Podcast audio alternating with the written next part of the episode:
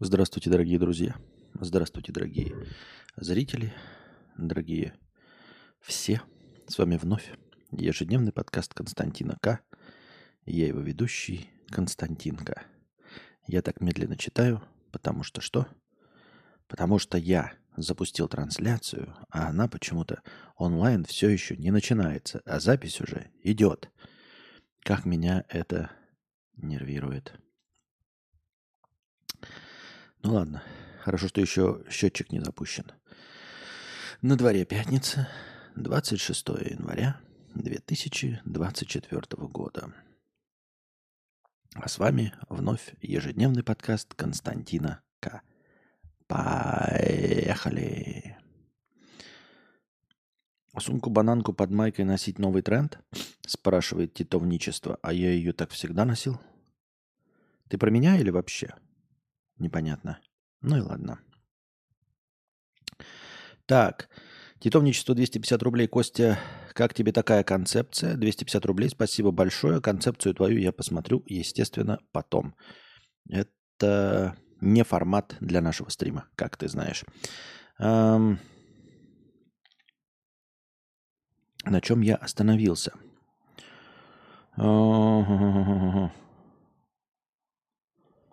Где вообще? Где что? А, все правильно.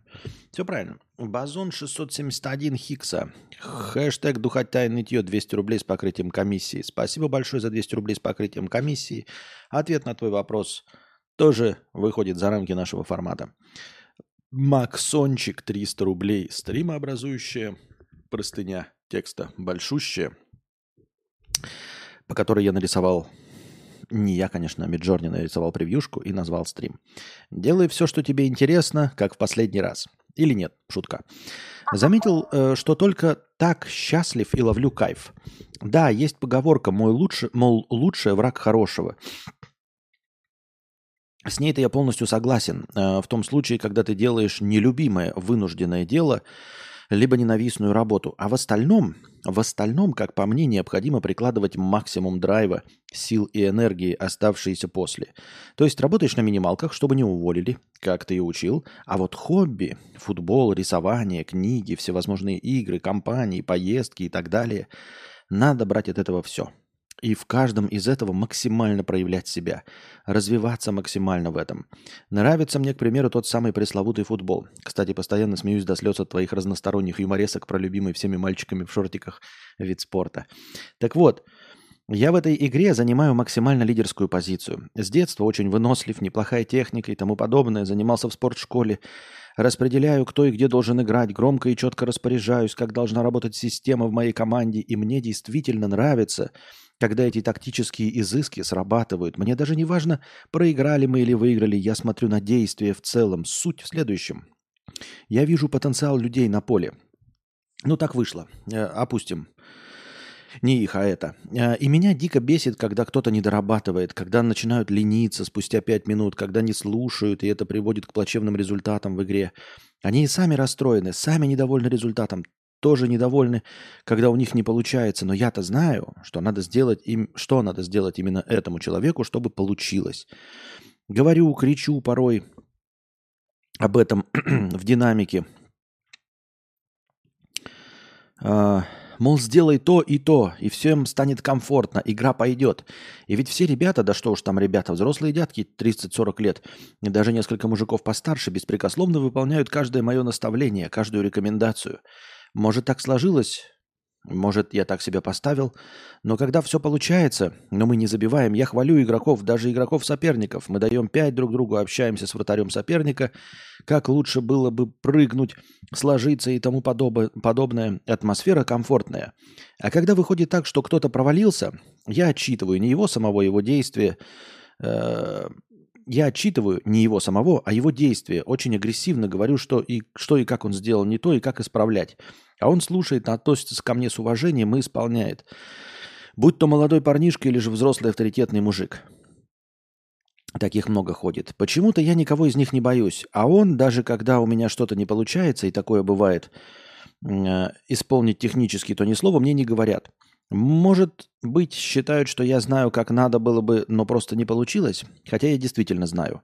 Да и затем могу выдать что-то шикарное. Слушай, э, я понимаю, но мне кажется, ты э, рассказываешь немножечко не о том. То есть ты нам э, из сначала посыл дал, дескать, работать можно ну, на дядю, когда за денежки. В, общем-то, спустя рукава, а когда занимаешься любимым делом, нужно отдаваться ему полностью, целиком, изо всех сил и приводишь пример э, свою, ну, условно говоря, капитанскую деятельность, или я не до конца понял, может, тренерскую деятельность, но, скорее всего, капитанско-командную деятельность. И вот что я хочу сказать. А, а ты пробовал что-нибудь другое э, делать э, с таким же нахрапом, как ты занимаешься капитанской деятельностью? То есть что-нибудь из того, что тебе тоже нравится – ты делал что-нибудь э, с таким же воодушевлением, с такими амбициями? Просто не заключается ли здесь небольшая толика обмана в том, что ты эм, занимаешься изо всех сил капитанской футбольной деятельностью, потому что у тебя это получается? Просто любимое занятие и занятие, которое получается – они, сообщаю тебе такую новость, не всегда равны. Более того, не то чтобы не всегда не равны, но, в общем, в очень многих случаях они точно не равны. И просто посмотри на себя, в чем ты еще любишь заниматься. Вот какой-нибудь там рыбалкой, да? Может быть, я не знаю, э, строительством дачи. Ты всему этому тоже отдаешься так же самозабвенно, а главное, получаешь такой же выхлоп. Может быть, ты просто реализовался как тренер, то есть тебе нравится, ну, тренерская или как там, э, капитанская э, работа, и ты действительно был бы неплохим капитаном команды. Ну, если бы занимался профессионально, я имею в виду за деньги. Ты сейчас хорошо этим занимаешься, но занимался бы за деньги и мог бы зарабатывать этим и быть бы футболистом. Может быть. И у тебя это получается, и поэтому тебя это вдохновляет. То есть действует э, игра в, в оба ворота. Э, с одной стороны, ты хочешь проявлять себя, и как только ты проявляешь, ты получаешь полноценный отклик. И тебе кажется, что ты занялся своим делом, и тебе кажется, что в этом деле ты очень стараешься. А что если есть ну, другие люди, которые любят свои дела, но в них ничего не добиваются? То есть они тоже изо всех сил стараются. Например, человек любит играть в какие-нибудь Dark Souls, да? Ну или вообще в какие-нибудь игры. Но он не добивается никакого результата. То есть вот он играет в командную игру какой-нибудь Battlefield, там, я не знаю, Call of Duty, и команда его не слушает, хотя ему это нравится. Может быть, тебе нравится, потому что у тебя получается – а не наоборот. Понимаешь? То есть есть здесь, возможно, некий элемент неискренности. Ты рассказываешь, вот у меня нравится футбол, и я вот всеми командую, и вообще все отлично получается. Так он тебе потому и нравится. Потому что тебе, у тебя получается командовать, и потому что тебя слушают. Вот врожденный талант у тебя командовать. Врожденный талант на самом деле у тебя есть убеждать людей, а, поддерживать там, где надо, ругать, где нужно, и вот вести их за собой. И ты случайным образом э, заметил это именно через игру в футбол, а не, например, занялся предпринимательством, ну или любым другим видом спорта и все остальное. А теперь ты нам рассказываешь, как это отлично изо всех сил отдаваться своей работе, точнее своему хобби, своему любимому делу. Но я боюсь, что у людей есть масса любимых дел, которыми они, которым они отдаются так же самозабвенно, как ты, но при этом не получают какого-то результата. Просто потому что любить дело – это не значит уметь делать его хорошо, раз. Это не значит иметь талант к нему, два. Ну просто вот ты любишь, ну, я люблю еще спать, кушать и играть в компьютерные игры. И я играю в компьютерные игры действительно долго. А еще можно, да, заметить, что мы любим делать больше всего. Например, смотреть там тиктоки, рилсы.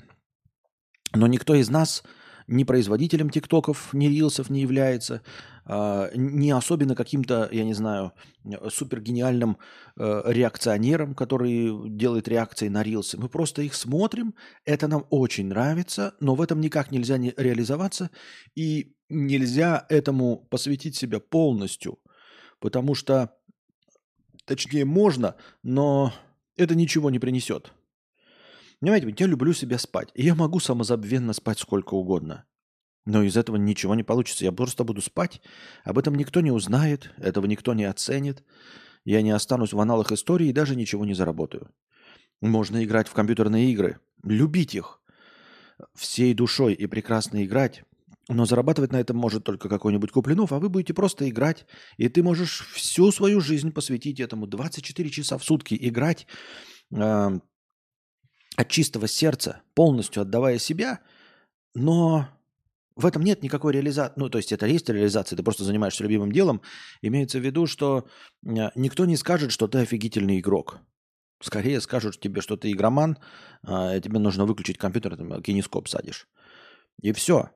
Я имею в виду, ты, это интересно, когда у тебя любимое занятие, то э, достижение, в котором другие люди могут заметить. А если нет?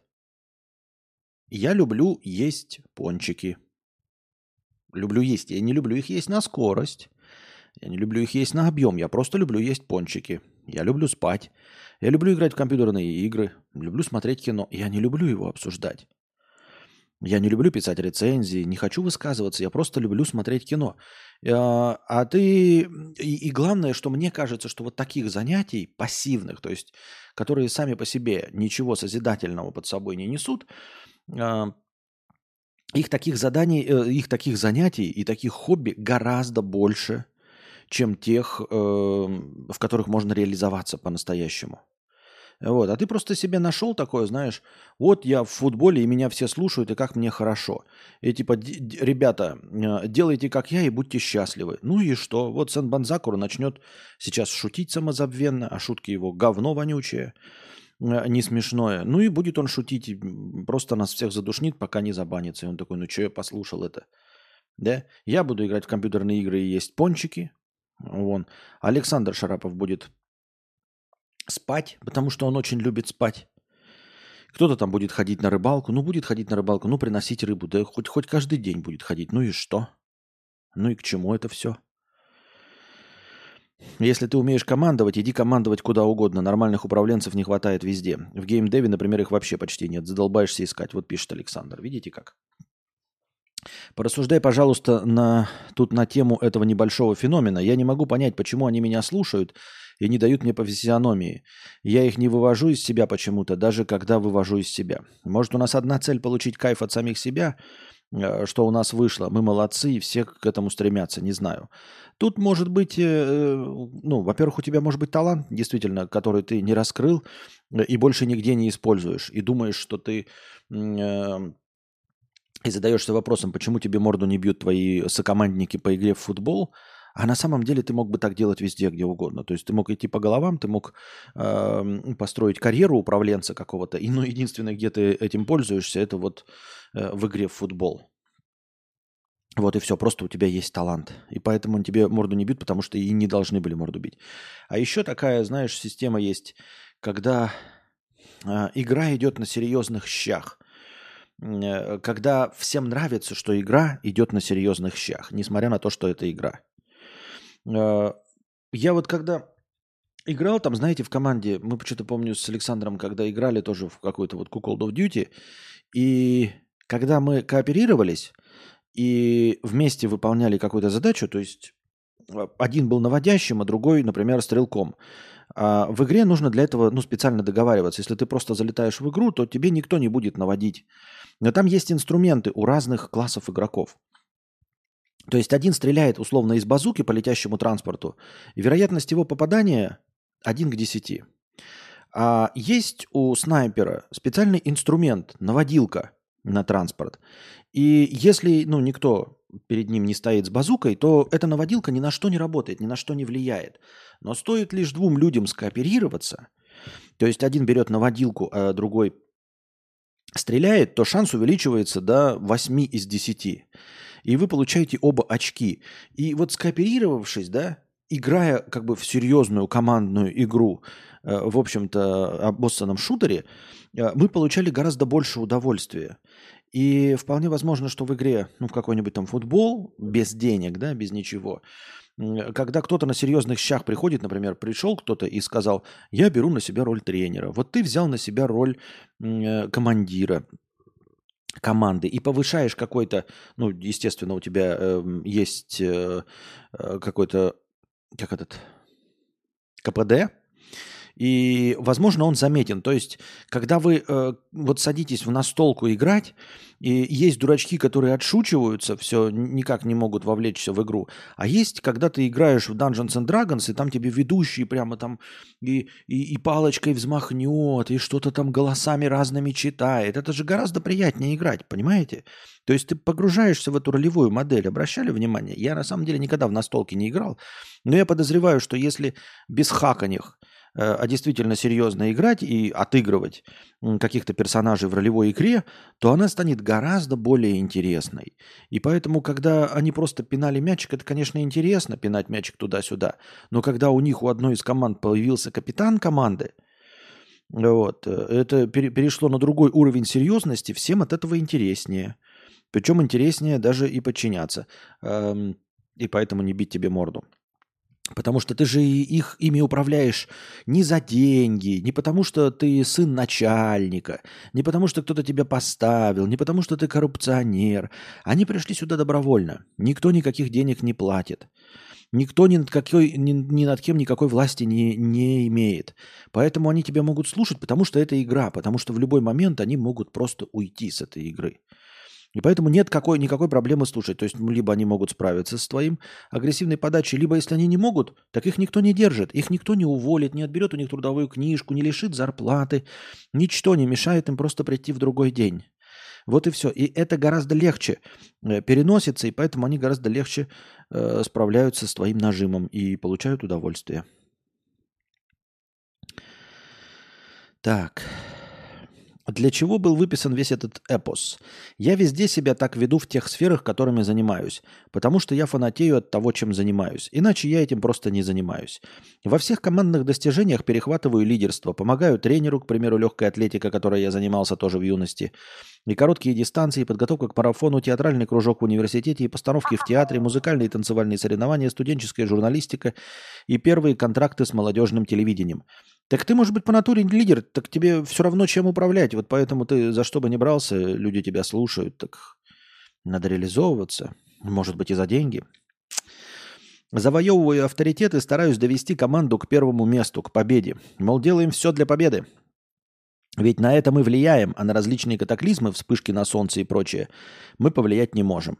И всем нравится эта позиция. Все как будто принимают, что надо делать так, как я говорю, тогда будет результат. Может, они просто пробуют, видят результат и понимают, что эти слова имеют какую-то ценность. Во всех личных хобби я стараюсь делать хорошо то, что мне нравится. Это не обязательно на платину все игры проходить. Но вот, к примеру, простыня. Я не супер грамотей, но хочу, чтобы команде, в данном случае это я, Константин и зрители, было комфортно. В общем, я хочу сказать, что чем бы я ни занялся, я занимался этим э, только благодаря тому, что есть сначала интерес к делу, а затем я запускаю туда свой огонь. Свой огонь.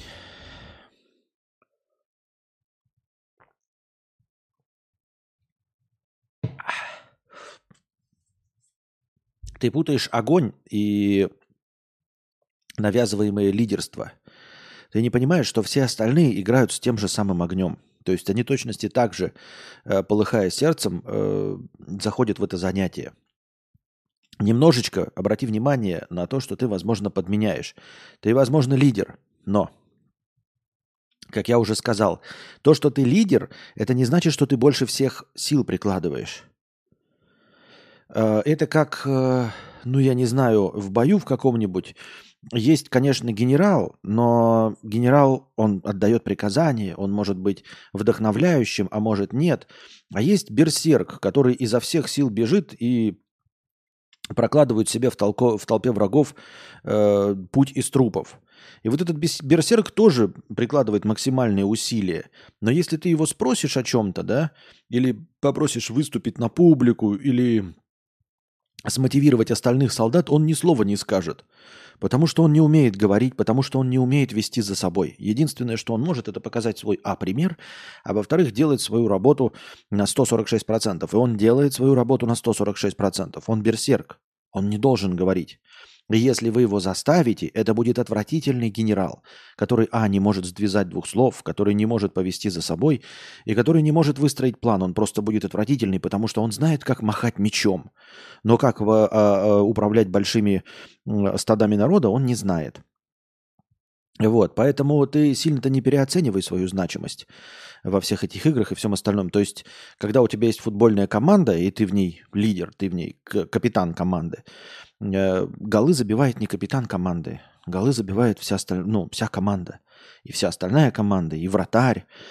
Э, и каждый должен находиться на своем месте. Если ты хороший лидер и командир, то ты правильно действительно увидишь потенциал каждого, надо тоже от, э, отменять это слово, потенциал каждого из, из игроков и расставишь их в нужные позиции. Я бы, конечно, привел пример, но я не знаю, как там в футболе играется. Конан может все это. Ну, Конан, ты извините меня, это Конан. А мы о ком говорим?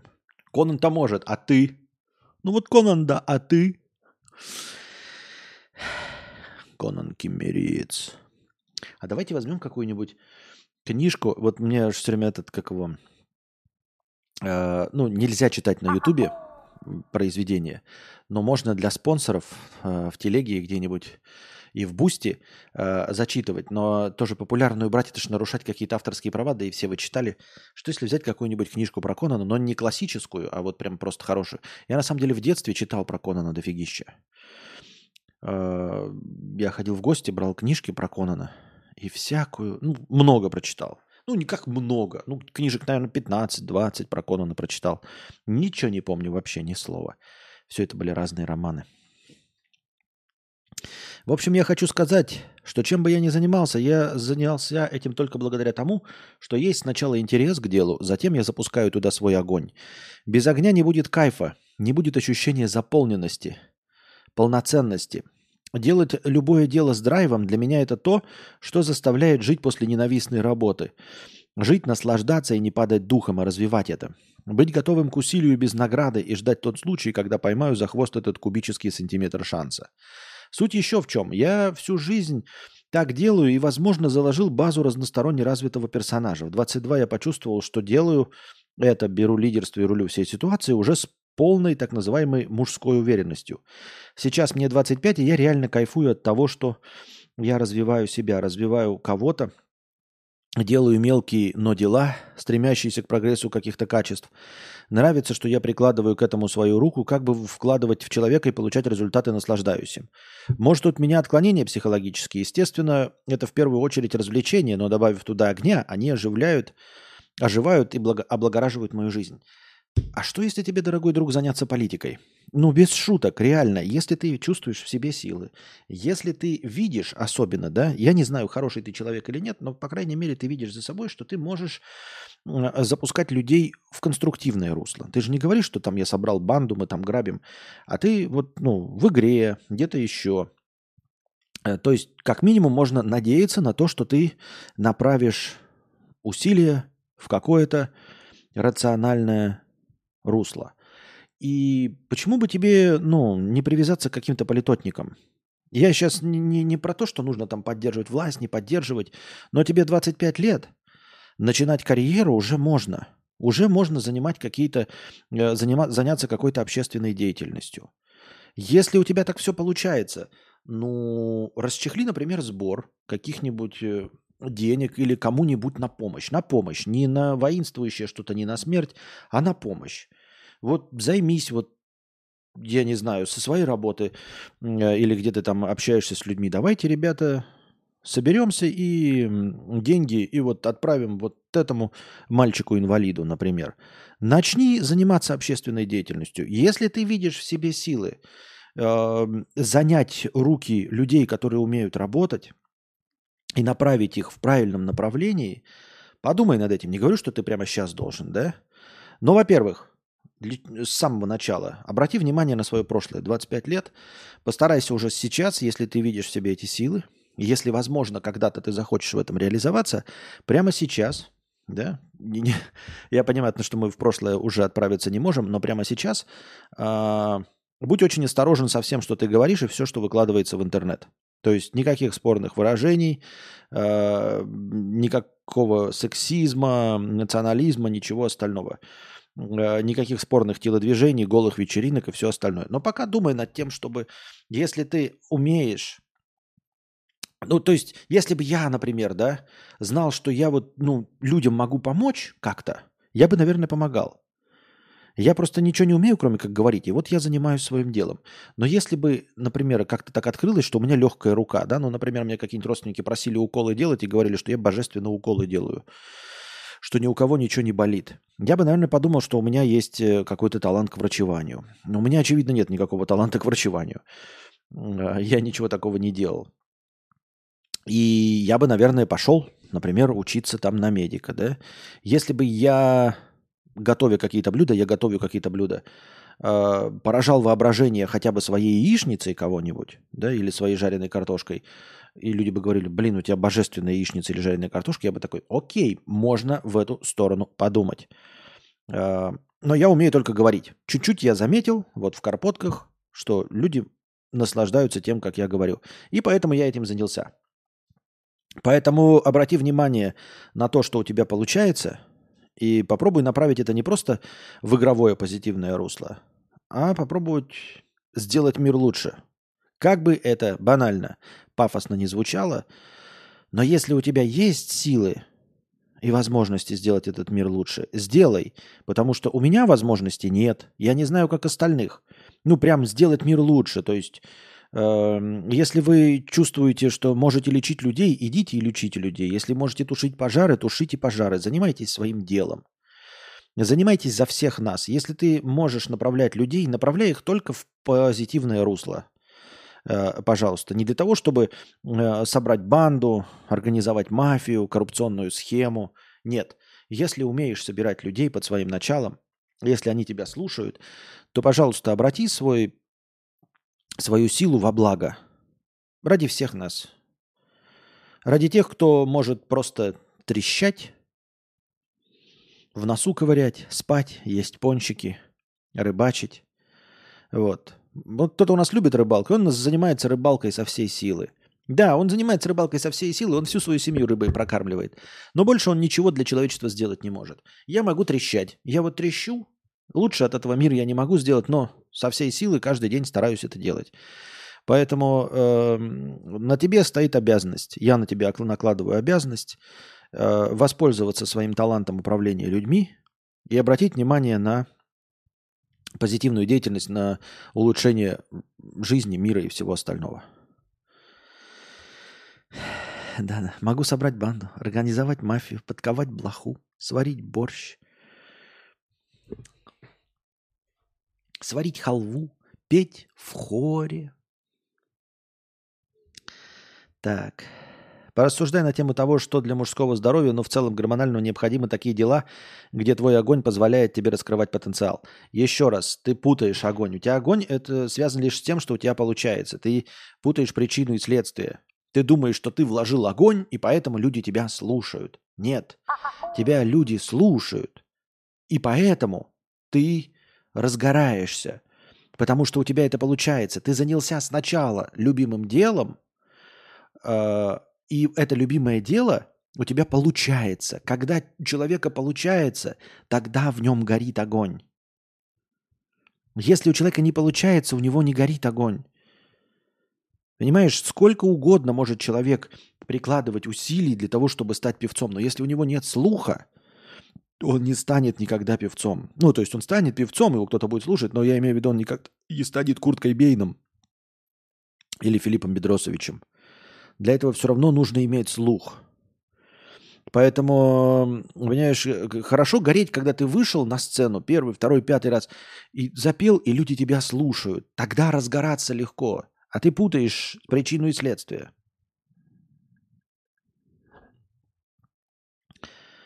Так. Быть в этом успешным, счастливым и довольным жизнью у меня происходит так, как у вас, уважаемый Константин, у вас, уважа... Э, уважаемые зрители.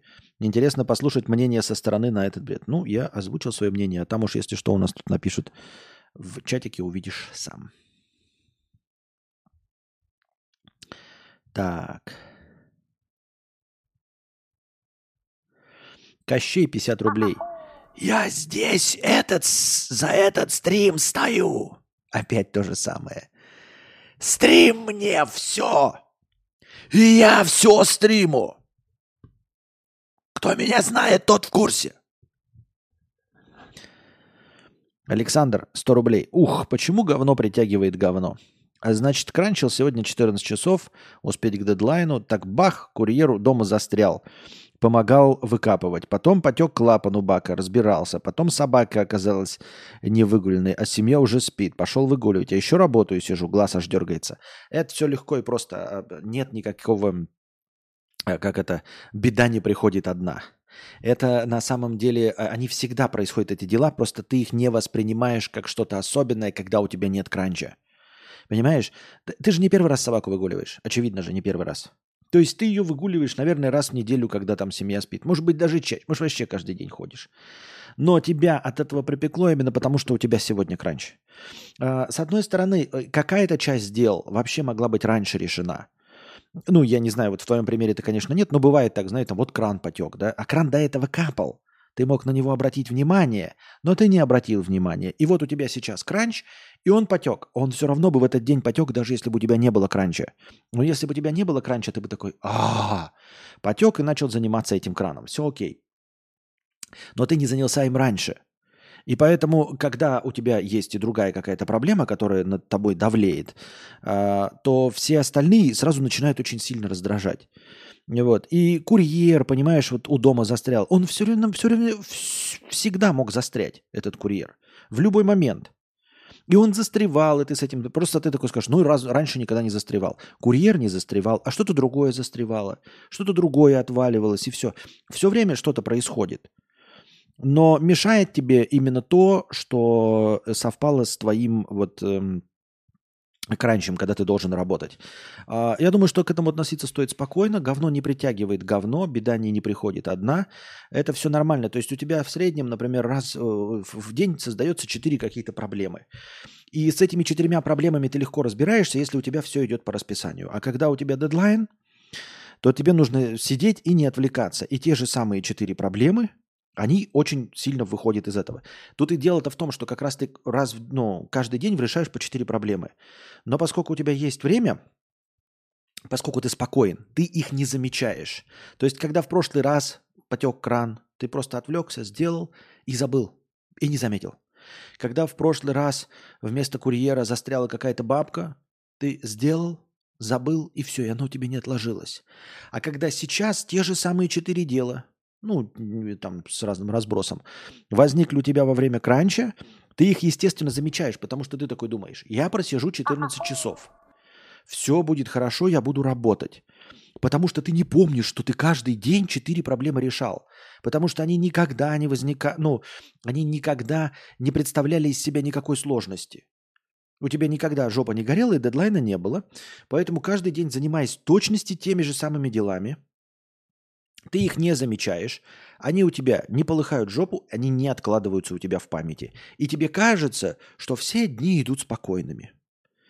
И когда приходит у тебя день дедлайна, ты думаешь, ну все же дни были спокойные, значит и этот день будет спокойным. И он такой же, как и все остальные. Просто в спокойный день ты эти четыре дела делал, и не обращал на них внимания, и легко забывал. А сейчас они выбиваются. Ты такой, мне же нужно 14 часов работы, вот ровно.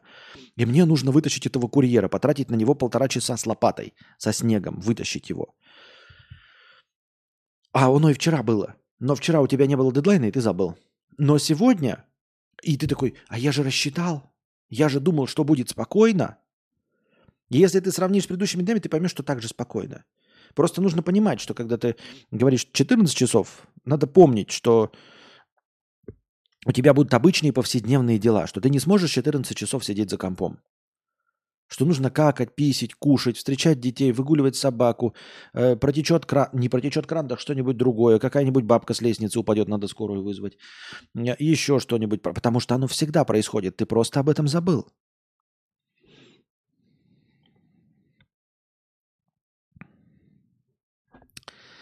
Александр, 50 рублей. Писька, спасибо, понятно.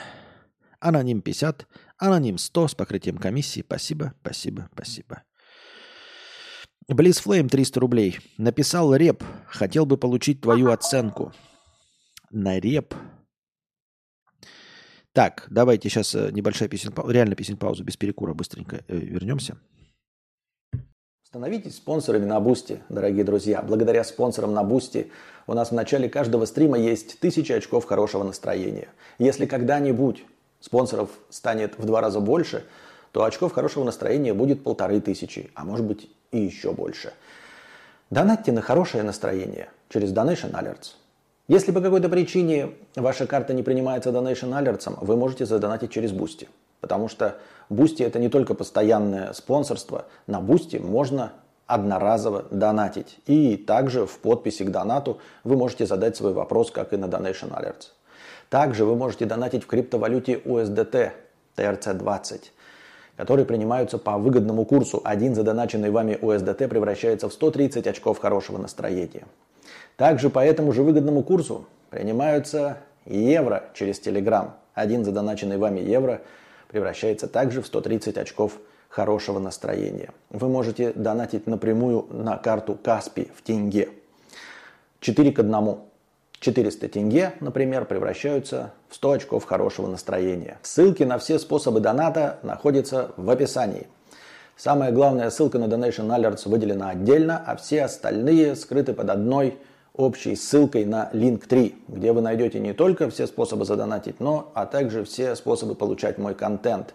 Ссылки на подкасты, ссылки на мои каналы, ссылки на телеграм-бота с оповещениями, ссылки на телеграм-канал с аудиозаписями подкаста. Напоминаю, что донатить можно не только в прямом эфире, но и в любое другое время, в так называемое межподкасте. Все ваши донаты обязательно будут учтены в хорошем настроении, а ваши вопросы будут обязательно озвучены. Если вы хотите задать большой вопрос, поделиться какой-нибудь историей или просто что-нибудь рассказать, и вам не хватает 300 стандартных символов Donation Alerts, вы можете написать так называемую простыню текста. Простыня текста стоит от 300 рублей и до 2000 символов. Можно больше, но лучше не надо. Если пишете больше, не стесняйтесь докидывать доната. А, чтобы отправить простыню текста, нужно перейти на сайт telegra.ph. Это наиболее легкий способ. А, на сайте telegra.ph, принадлежащем Telegram, вы пишете свою простыню текста, потом нажимаете «Опубликовать», копируете ссылку и вставляете ее в текст доната. И с донатом от 300 рублей отправляете. И спасибо всем огромное за поддержку в виде донатов. Вы очень помогаете. Без вас этого всего бы не было. Так что донатьте на продолжение банкета.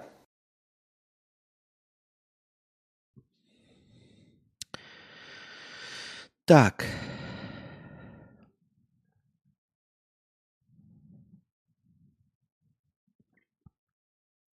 Блислейм 300 рублей. Написал рэп. Хотел бы получить твою оценку. Говно твой рэп, вонючий. Как и весь рэп.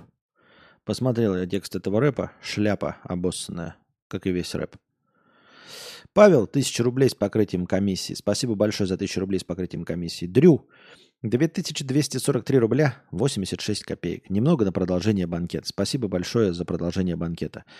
Спелая дыня 50 рублей. Привет, Костик. Подскажи, как ты решал вопрос с армией. Мне сейчас предстоит идти служить, а я желанием не сильно горю. А, ничего не могу сказать. Ничего не могу сказать. Ничего не могу посоветовать. А, не знаю. Понятия не имею, что делать. А, спроси на прямой линии у Владимира Владимировича Путина. Вот когда следующая линия будет, напиши ему письмо. Можно, кстати, написать письмо президенту. Вот спроси у него, как решать вопрос. Ну, если тебе этот вопрос а, очень волнует, напиши ему письмо, спроси. Владимир Владимирович, а как? А вот что? А что мне делать? Посмотрим, что он тебе ответит. Он же ведь э, избранный президент, пускай он тебе отвечает. В ХХГ говорят, рэп это плохо, но он родил больше нормальных атеистов, не леваков. Там специфика написания, что именно нужно рассуждать и кидать, как ты говоришь, запускает мыслительный процесс. Что? Тогда как рок кидает законченные мысли, ты как бы кайфуешь от эмоциональной бомбы. Именно специфика такая, что рэп именно нужно что-то рассуждать, раздувать И это родило гораздо больше норм нигилистов. Чего ты несешь, мать твою? Что ты, мать твою, такое несешь? Что рэп родил? In the club? Вот этот рэп тебе родил или что? Или поток бессвязного бреда Оксимирона родил? Какие мысли у тебя рождает рэп? Что это за бормотание? Это рэп. А почему музыка не удалась? Ну так ведь это рэп. Что конкретно в твоей голове больной э, запускает рэп? Какие рок оконченные мысли? Рок это поэзия. Не, я не говорю про весь рок. Но вообще обычные песни это поэзия. Они могут запускать у тебя процесс, могут не запускать. Могут вызывать эмоциональный отклик, могут не вызывать. Но говорить, что рок э, озвучивает законченные мысли, а рэп запускает мыслительный процесс, да что ты, мать твою, такое несешь? Какой рэп запускает мыслительный процесс? На каждый твой тупорылый рэп я могу тебе э, найти текст э, э, рок-песни, который делает то же самое, но при этом там никто не бубнит и просто не, не отбивается ритм на барабанах, как у э, этих э, э африканских местных аборигенов. Те просто американ, э, африканские местные аборигены, ничего этом плохого нет. У них нет других инструментов, они ничего не придумали, кроме как барабаны и отбивать ритм. Вот, все, больше ничего не придумали. Придумают обязательно, да, себе. Может, когда-нибудь струнные инструменты откроют, может, еще что-то. Вот они себе дудки какие-то, наверное, сделали. И э, отбивать ритм. Самые лучшие из них придумали какие-то там тамы и барабаны. И вот все, что они могут, это э, отбивать там тамы и барабаны. И на это они накладывают какой-то текст. Ну хорошо. Если тебя, если у тебя мыслительный процесс запускает рэп, я тебе могу посоветовать еще э, разных интересных вещей. Если рэп для тебя интеллектуальное занятие, которое заставляет тебя думать, да, со смыслом, то рекомендую тебе, значит, смотри, есть такая книжка, Называется букварь. Ты многое нового себе откроешь. Много нового себе откроешь. Прям реально много нового. А потом там вообще, знаешь, сколько открытий чудных откроет тебе просвещение дух. Там потом идет, значит, как же называется-то, вот в школе это было... Христоматия, понимаешь? Второй, третий класс, четвертый класс. Христоматия. Там рассказы всякие там Пришвина, там что-то еще, Чехова, там всякие прощенят. Ой, там такие мыслительные у тебя. Ну, если тебя рэп поражает э, э, своим интеллектуалом, то я думаю, что эти книжки просто, вот, ну, я тебя умоляю. Вот, потом, ну или в это же самое время, если тебя рэп поражает э, своим интеллектом, тебе кажется, что там какие-то новые идеи возникают, запускают у тебя мыслительный процесс, то можно, конечно, посмотреть, например, а, смешарики. Вот. С первого сезона начинай смешарики. Нет, смешарики сложно, там разговаривают. Давай с Амняма начни. В Амняме не разговаривают. Сначала начни с Амняма. Там 25-26 сезонов Амняма. Он там не разговаривает вообще ни с кем. Но там учит разумному, доброму, вечному. Что-то по 10 серий в сезоне. Вот, как только Амняма, я понимаю, я знаю, что надо будет перерывы, конечно, делать. То есть одну серию посмотрел Амняма, три, там, три или шесть минут, я уже забыл, да? Три с половиной, по-моему, минуты. Вот, потом, конечно, недельку дай себе передохнуть, потому что если будешь каждый день смотреть, то у тебя просто, ну, слишком много информации будет поступать, слишком много эмоций, слишком но, много новых переживаний, э, много э, новых сюжетов, поэтому надо тебе на недельку примерно, одну серию в неделю. Ну, примерно через два годика можешь приниматься за э, смешариков. Вот, там уже посложнее, там уже для интеллектуалов. Вот, тогда уже рэп от тебя полностью отвалится, тогда уже можно слушать смешариков, там речь идет, ну, там диалоги выстроены, сюжеты какие-то вот. Так что смотри. В общем, для тебя открыты просторы, понимаешь? И тебе занятий на, на 5 лет ближайшие, я тебе вот только что придумал. Так.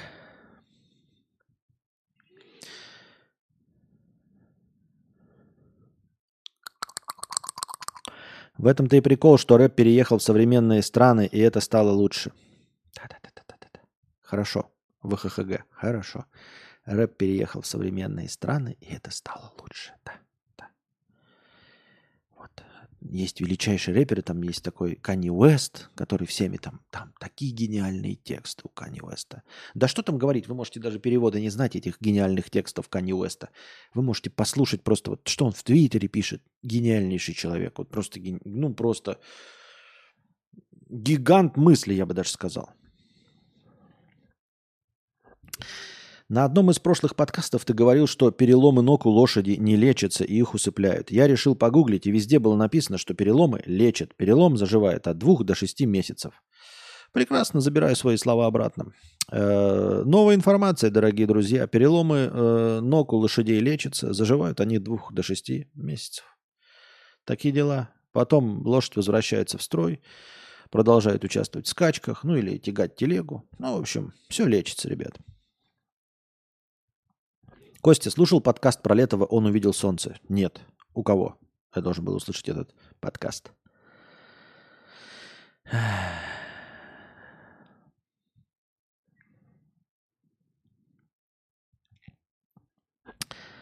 Так. Green River 350 рублей с покрытием... Ой, без покрытия комиссии. 350 рублей. Простыня текста. Предсказываю будущее. Не точно. Дорого. Пару дней назад я писал про то, что всегда держу в голове вероятность невероятных событий, вроде прилета пришельцев или открытия экстрасенсов. Ты тогда еще разогнал, что маловероятные события вряд ли произойдут, потому что они, как это ни странно, маловероятны. Кроме того, если они и происходят, то скорее уже в формате катастрофы. Вроде посадки боевого корабля конкистадоров на планете ацтеков. Что ж, я прекрасно понимаю, что черный лебедь не зря имеет такой мрачный цвет, но, но, у того же Насима Талеба, что придумал этот термин, имеется его противоположность, так называемый белый лебедь. Ну, думаю, суть этой птицы ясна из определения. Мир людей сотни раз менялся э, самым удивительным образом. Э, мне было бы интересно, если бы ты в своей простоне не просто написал о существовании белого лебедя, но привел бы пример – что является белым лебедем. Вот черный лебедь я понимаю. Ты живешь, живешь и бах, война. Вот это черный лебедь. Расскажи-ка мне про белый лебедь. Приведи ко мне пример хотя бы одного белого лебедя. Расскажи-ка мне про белый... А белый лебедь на снегу Качает павшую звезду на том снегу, Куда тебя я уведу. Не знаю, зачем ты иронизируешь насчет Кани. Он сделал большой вклад как в мир музыки, так и искусства. Уверен, что ты 95% из его достижений услышишь впервые, но снисходительно о нем отзываешься, пишет Левнев. Я понимаю, понимаю, Лева, что э, твое неокрепшее 16-летнее воображение поражает вся деятельность э, Кани Уэста. В этом нет ничего плохого. Он гениален. Я совсем с вами согласен. И лошадям ноги лечат 2-6 месяцев. И Кани Уэст прекрасный. И рэп заставляет задуматься. Я что, против, что ли? Ну, заставляет вас задуматься рэп. Хорошо. Ну, Канье Уэст гениальный э, человек. Ну, делов-то. Пожалуйста, надевайте его одежду, слушайте его музыку. Я что, против, что ли?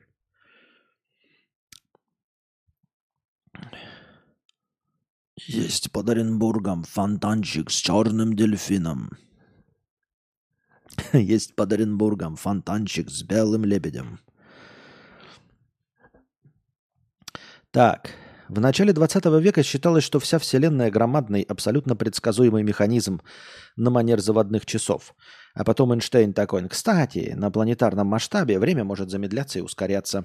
А потом квантовая физика такая. А на квантовом уровне время может идти вспять, буквально нарушая законы логики явлением обратной причинности. Хотя меня лично больше впечатляет, что еще в 2002 мне было 11 лет, я маюсь от безумной скуки – в поселке городского типа, потому что нет друзей, нет новых книг, бумага дорогая. Про карьеру в телеке и подумать страшно это для сверхлюдей. А карманный телевизор, что я увидел в кино, прям фантастический киберпанк, никогда такого не будет. А через каких-то 10 лет после этого Петр, скучая в Драгунском, такой мне, хм, я же могу снять себя на камеру и говорить все, что захочу, люди будут смотреть это. А я тем временем безбожно просираю универ, засиживая Васьки и читая бесконечный поток фэнтези из интернета. Короче, будучи по определению прекрасно, потому что оно абсолютно непредсказуемо, будущее по определению прекрасно, потому что оно абсолютно непредсказуемо. Буквально нет такого человека, прогнозам которого можно верить. Потому что, пользуясь своим терпень, термином, э, твоим термином, работает не классический разум. Единственное, что можно точно сказать о будущем, оно будет не таким, как нам кажется. Говна, конечно, тоже будет и достаточно, но и поток удивительных, невообразимых штук не иссякнет. Пока не иссякнем все мы, во что я, если честно, не слишком верю. Я не а, поддерживаю твои а, позитивные настроения, потому что, как я уже сказал, ты, конечно, прекрасно вспомнил про белого лебедя, но не привел пример ни одного белого лебедя. А я вот черный лебедь сразу тебе говорю. В 22 году началась война. Вот война. Люди умирают тысячами. Можешь мне привести сравнимый с этим белый лебедь? Ну, белый лебедь это когда люди спасаются тысячами, то есть должны были умереть от болезни. Например, было изобретено лекарство от рака. Не было изобретено.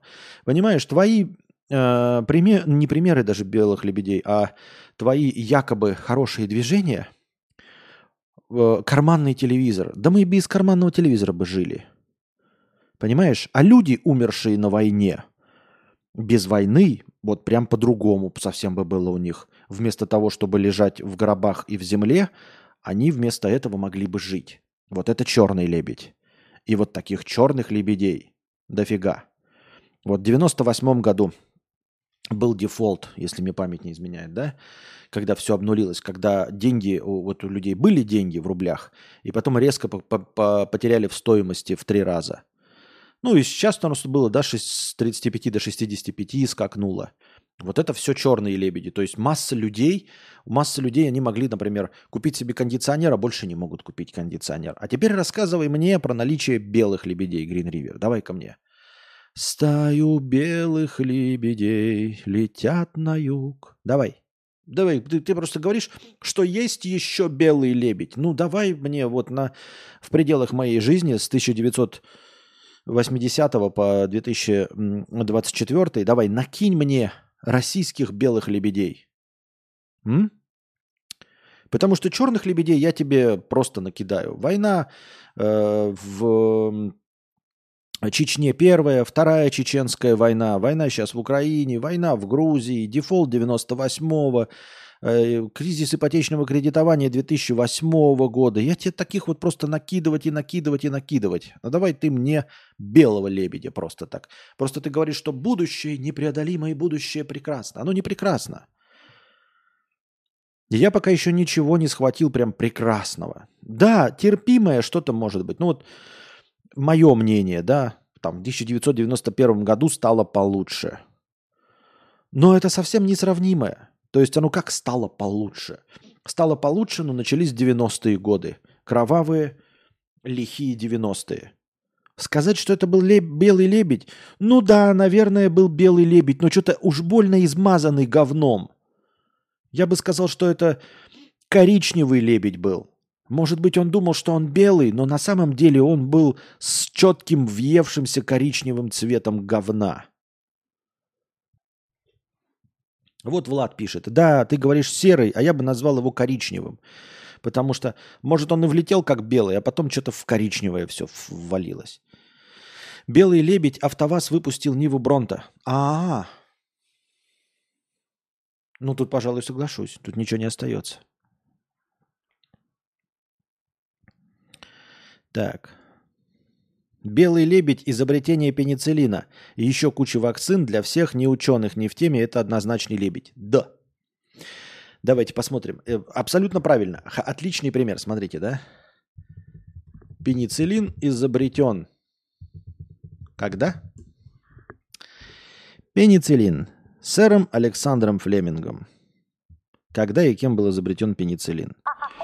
Эм, с датой изобретения первого антибиотика считается 28 сентября 1928 года.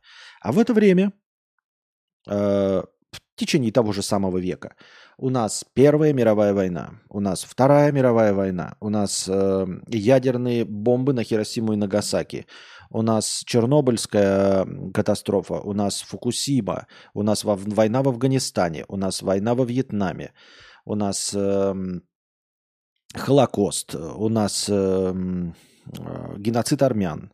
У нас э, что там еще?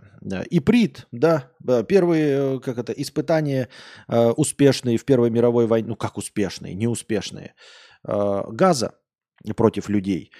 Вот, что там еще? Ну и бесконечное количество вьетнамских и всех остальных войн. И на всем этом прямо летит и перекрывает все прекрасный белый лебедь изобретения пенициллина. Действительно. Такие люди в 1800 году такие, что нас ждет? Я говорю, вас ждут черные и белые лебеди. Они такие, ну-ка перечисли. Я такой, ну смотрите, а, во-первых, пенициллин, да, это белый их. А из черных, значит, вас ждут э, две мировые войны, а, ядерное оружие, страх ядерного оружия, потом, значит, э, катастрофы на атомных электростанциях, э, постоянные войны,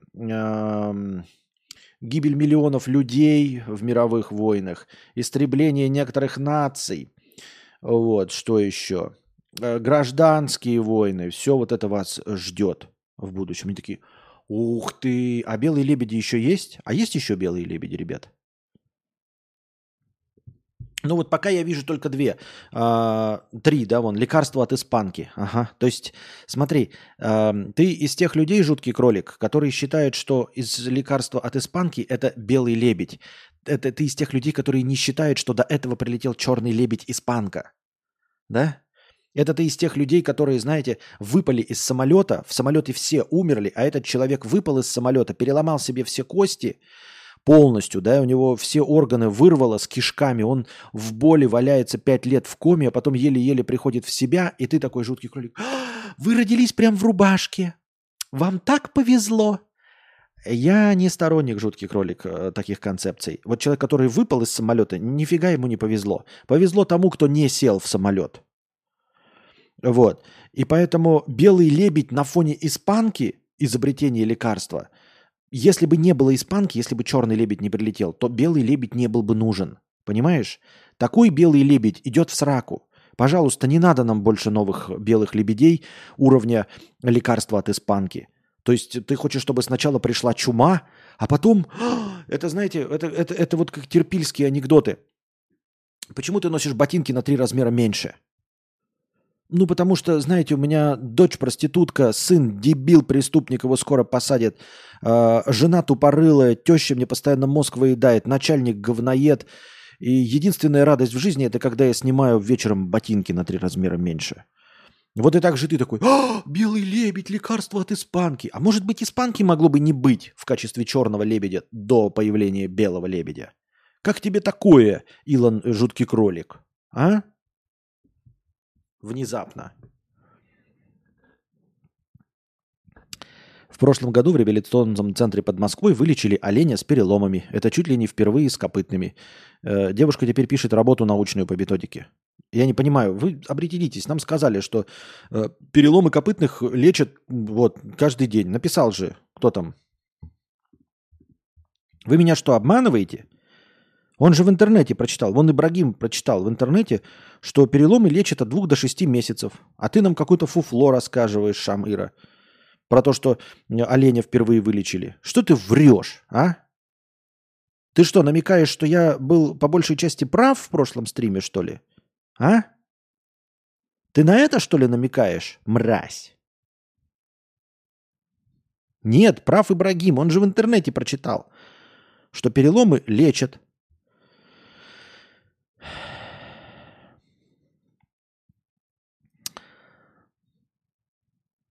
Да, так-то легко, конечно, как жуткий кролик смотреть. Вот у нас спутник Ви, да, это прекрасный белый лебедь. Ну, забывая, что для того, чтобы изобретен был спутник Ви, э, нужно, чтобы сначала был черный лебедь ковид.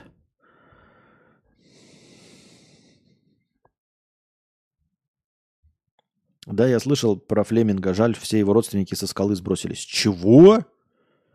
Какие у него родственники со скалы сбросились? Это шутка про что-то, я не понял, или что?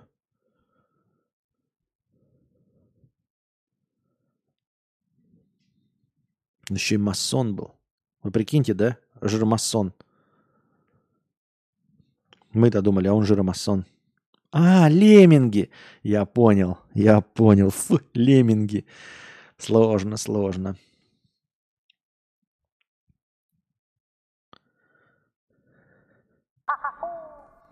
В 2008 до дефолта очень классно жилось. Помню, приходишь в магазин и полную корзину оттуда приносишь, потратив всего 500 рублей.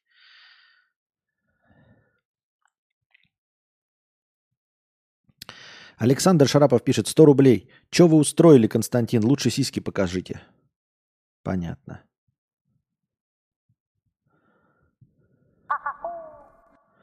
Ты жив? Жив. Вот и не гунди. Вот умрешь, тогда жалуйся. Понятно.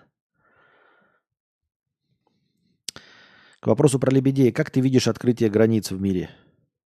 В смысле, как я вижу открытие границ? Они закрыты. Я их него никак не вижу. Мы с тобой в одном мире живем, везде границы закрыты. Цены на нефть резко взлетели с 10 до 120 баксов. И 20 лет прожили довольно счастливо.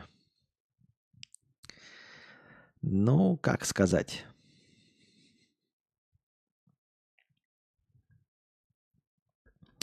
Сталин помер, и людей выпустили из тюрем и реабилитировали. Люди думали, сгниют в тюрьмах, а вышли и оттепель Евтушенко, Высоцкий. Опять, вы называете белым лебедем то, что прилетает за черным лебедем. Потому что Сталин мог и не быть. То есть можно было с самого нормально, э, с самого начала все делать нормально, и тогда не надо было бы никого отпускать. Тогда просто не надо было бы никого отпускать. Опять вы подменяете белым лебедем отмену черного лебедя. Вы понимаете? Отмена черного лебедя это не белый лебедь. Если у вас э, э, 20 лет э, пришел к вам какой-то э, этот людоед, убивает, бьет и насилует, а потом он умирает, вас просто возвращают в нулевое состояние. Это не подарок судьбы. Если вы воспринимаете это как подарок судьбы, то вы еще хуже, чем я. Это значит, что вы как норму воспринимаете черных лебедей. То есть для вас такие, ага, испанка – это норма, люди дохнут, а вот изобретение, лекарство против испанки – это подарок судьбы. То есть для вас нормой было состоянием нуля – это испанка, это ковид, это состояние войны, это Сталин было все для вас нормой –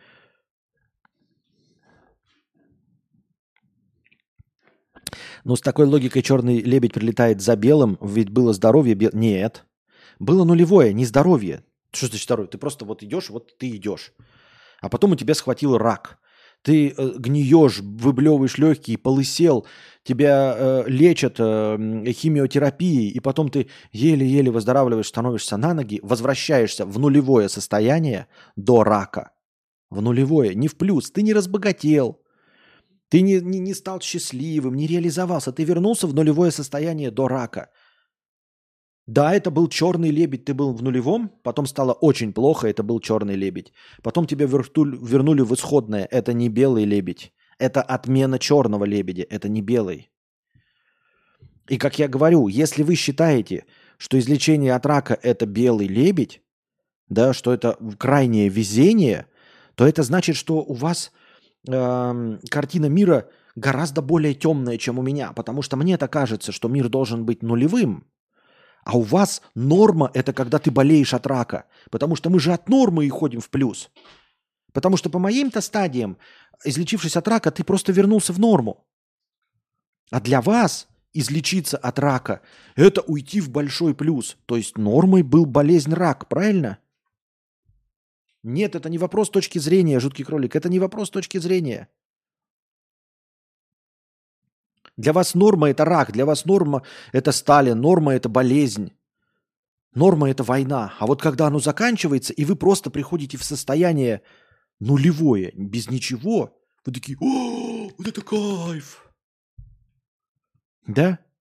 Это я, получается, жуткий кролик, э, я тебе могу, белый лебедь, я тебе могу устраивать каждый день. Знаешь как? Ну, не каждый день, дня не хватит.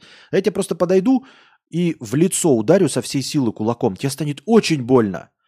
А потом кровь перестанет идти, и нос заживет. И это будет для тебя белым лебедем. Видишь, как легко тебя радовать? Ты был нормально, у тебя был целый нос, так надо тебе его сломать, этот нос. И потом тебе будет больно, он будет заживать, ты не сможешь спать, тебе так будет неприятно. Но зато, когда он заживет, ты такой, спасибо, Константин, что устроил мне этого белого лебедя. Да?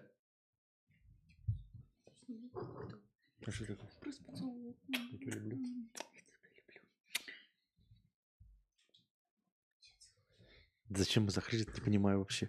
Все все слышали.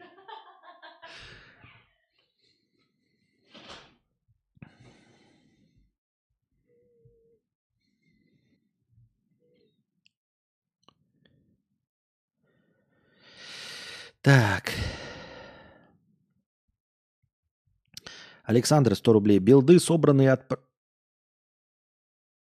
Собранные и отправлены. Баги поправлены. Не все, но криты я пофиксил. Эх, хорошо. Спасибо за коммент на прошлый донат. Ты прав. И собак я выгуливаю через день, и не кран. Э, но другие проблемы тоже решаю. Просто да, я рассчитывал, что меня не будут трогать, пока я не доработаю. А нет. Ну, конечно, а куда они денутся-то эти проблемы? Абонент 150 рублей с покрытием комиссии. Вернулся с армии в июле. Э, в целом все норм. Первые 4 месяца учебка шли долго, потом э, быстро время идет. Э, все смотрели аниме 24 на 7. Все смотрели аниме 24 на 7. Все зависит, конечно, от части. Сам был на Востоке. С собой много вещей не бери. Лучше кубышку сделай 100 тысяч с лишним. С этим будешь шиковать почти весь год. А, это вот советы раздает человек, как идти в армию говорит, что... Ну вот из всего, что он говорит, как бы в принципе нормально, да? Но, наверное, самый необычный совет – это сбережение 100 с лишним тысяч, и тогда будешь шиковать. Пишет нам абонент, не абонент. Александр, 100 рублей. Что вы устроили, Константин? Лучше сиськи покажите. Это я читал. Грин Ривер, жуткий кролик, 50 рублей. Кажется, это когнитивное искажение. За черных птиц никто не хочет брать ответственность. А у белых лебедей всегда есть лицо. Люди хотят поделиться тем, каким трудом они этого добились. Как аргумент. Несмотря на все войны, количество людей за 20 век выросло раз в 10. Про комфорт я уже молчу. Мы говорим э, про то, что жизнь становится лучше, жизнь становится лучше. Белый лебедь – это одно событие, вот ключевое. Вот про пенициллин оно понятное. А э, мы говорим про резкие события. Понимаешь, резкие вот здесь, сейчас, которые можно определить датой. Вот изобретение пенициллина у нас определено датой. А общее улучшение уровня здравоохранения, оно не определено датой. Оно вот по чуть-чуть повышается, и поэтому люди трахаются, больше детей э, выживает, и поэтому ну, население за 20 век растет. Несмотря на войны, не все. Но понимаешь, война, она разом хренак и покосила очень-очень много миллионов людей разом минус 100 тысяч, минус 10 тысяч, вот она какими э, э, управляет вещами и убивает молодых и сильных, э, тех, кто может размножаться, а, ну и, и, и плодить следующих налогоплательщиков. Вот, это как резкие болезни, поэтому это черные лебеди. А общий уровень роста, мы, то есть плохие события тоже происходят, вот как-то по текущей, понимаешь? Я же не определяю, как э, черный лебедь, например, э, все существование Советского Союза, понимаешь? Потому что оно плавненько шло, ну и в конце концов он распался. Вот, потому что экономически не выдержал. Но тем не менее, я не определяю все существование как черный лебедь. Мы говорим о конкретно точечных событиях. Точечно хорошие события, точечно отрицательные события, я тебе вот прям по датам можно называть. А точечно хорошие события. Вот точечно хорошие события пенициллин, да. А все остальное тонким-тонким слоем размазано. И вот, ну, если, конечно, циферно смотреть, да, действительно, количество людей растет. Но это хорошо ли вообще в целом? Можно ли это оценивать как положительное влияние?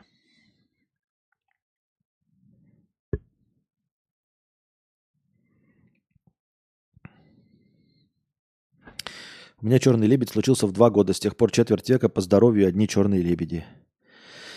Сочувствую.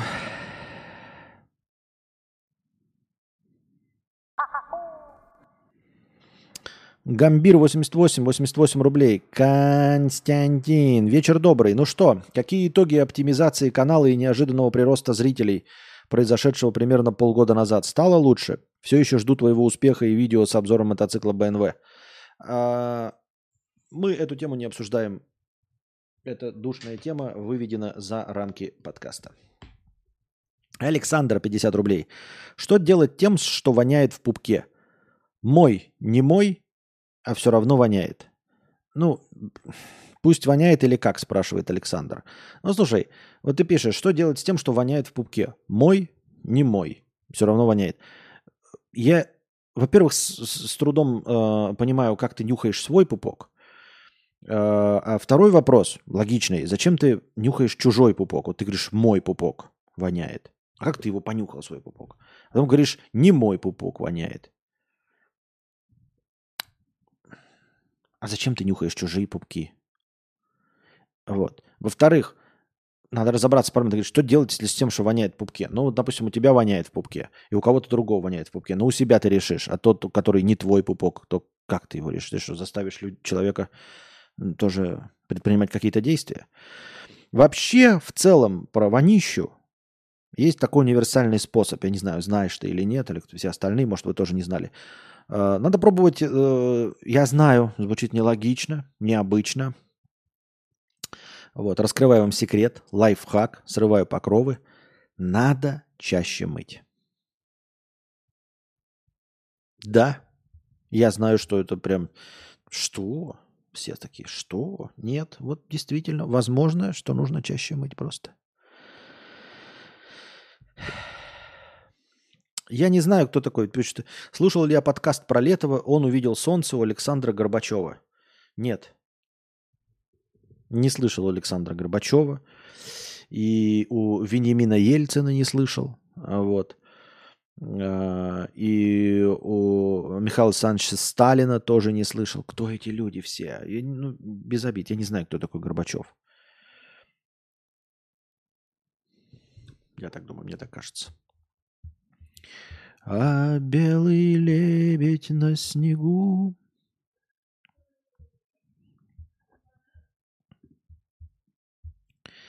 Качает павшую звезду. А что делать с Йети? А что с ним делать? Перекур. Становитесь спонсорами на Бусти, дорогие друзья. Благодаря спонсорам на Бусти у нас в начале каждого стрима есть тысячи очков хорошего настроения. Если когда-нибудь спонсоров станет в два раза больше, то очков хорошего настроения будет полторы тысячи, а может быть и еще больше. Донатьте на хорошее настроение через Donation Alerts. Если по какой-то причине ваша карта не принимается Donation Alerts, вы можете задонатить через Boosty. Потому что Boosty это не только постоянное спонсорство. На Boosty можно одноразово донатить. И также в подписи к донату вы можете задать свой вопрос, как и на Donation Alerts.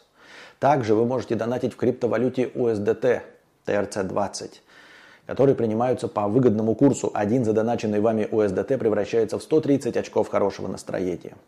Также по этому же выгодному курсу принимаются евро через Telegram. Один задоначенный вами евро превращается также в 130 очков хорошего настроения. Вы можете донатить напрямую на карту Каспи в тенге. 4 к 1. 400 тенге, например, превращаются в 100 очков хорошего настроения. Ссылки на все способы доната находятся в описании. Самая главная ссылка на Donation Alerts выделена отдельно, а все остальные скрыты под одной общей ссылкой на Link3, где вы найдете не только все способы задонатить, но а также все способы получать мой контент. Ссылки на подкасты, ссылки на мои каналы, ссылки на телеграм-бота с оповещениями, ссылки на телеграм-канал с аудиозаписями подкаста. Напоминаю, что донатить можно не только в прямом эфире, но и в любое другое время, в так называемое межподкасте. Все ваши донаты обязательно будут учтены в хорошем настроении, а ваши вопросы будут обязательно озвучены. Если вы хотите задать большой вопрос, поделиться какой-нибудь историей или просто что-нибудь рассказать, и вам не хватает 300 стандартных символов Donation Alerts, вы можете написать так называемую простыню текста. Простыня текста стоит от 300 рублей и до 2000 символов. Можно больше, но лучше не надо. Если пишете больше, не стесняйтесь докидывать доната. А, чтобы отправить простыню текста, нужно перейти на сайт telegra.ph. Это наиболее легкий способ. А, на сайте telegra.ph, принадлежащем Telegram, вы пишете свою простыню текста, потом нажимаете «Опубликовать», копируете ссылку и вставляете ее в текст доната. И с донатом от 300 рублей отправляете. И спасибо всем огромное за поддержку в виде донатов. Вы очень помогаете. Без вас этого всего бы не было. Так что донатьте на продолжение банкета.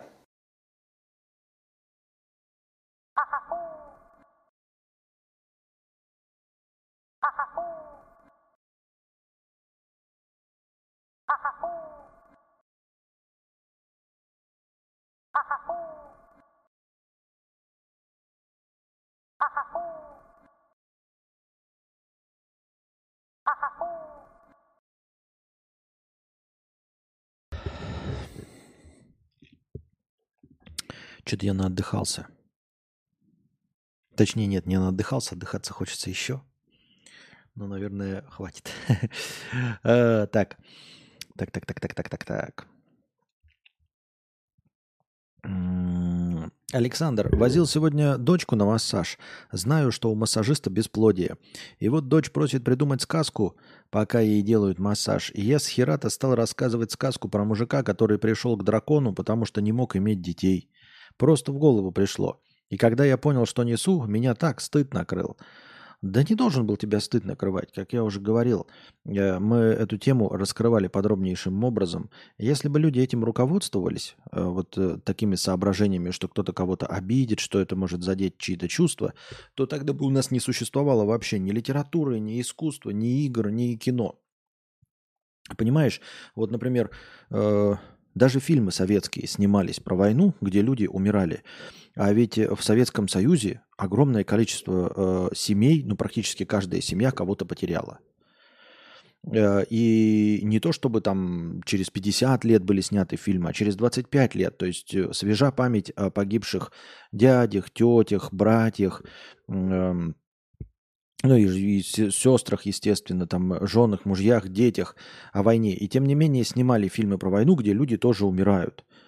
Понимаешь, ты же не рассказал, что он плохой, там что-то в этой сказке, ничего подобного. То есть, ну просто касаться этой темы можно. А так, если руководствоваться, обидишь ты кого-то или нет, то нельзя снимать фильмы про больных раком, потому что у кого-то там умерли э, люди э, от рака. Э, нельзя снимать вообще про смерть. Нельзя снимать про животных, э, у которых там сбила собака, потому что у кого-то там э, машина сбила собаку.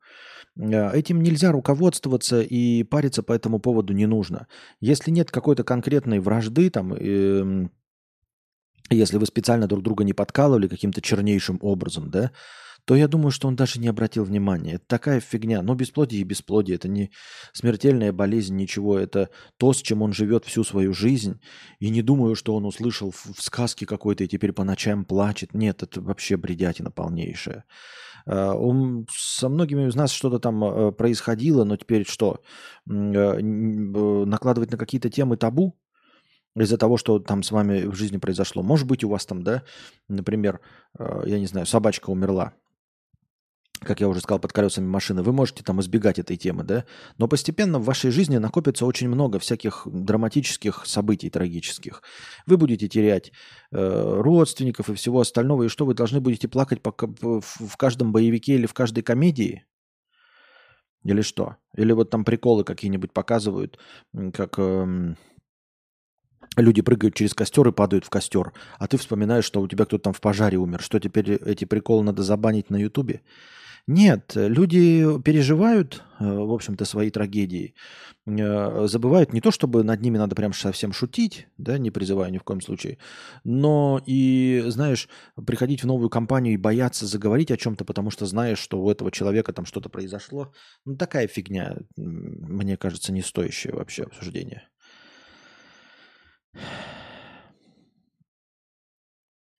Green River 50 рублей. Да почему буквально все люди из поколения на 5-10 лет старше меня такие мрачные?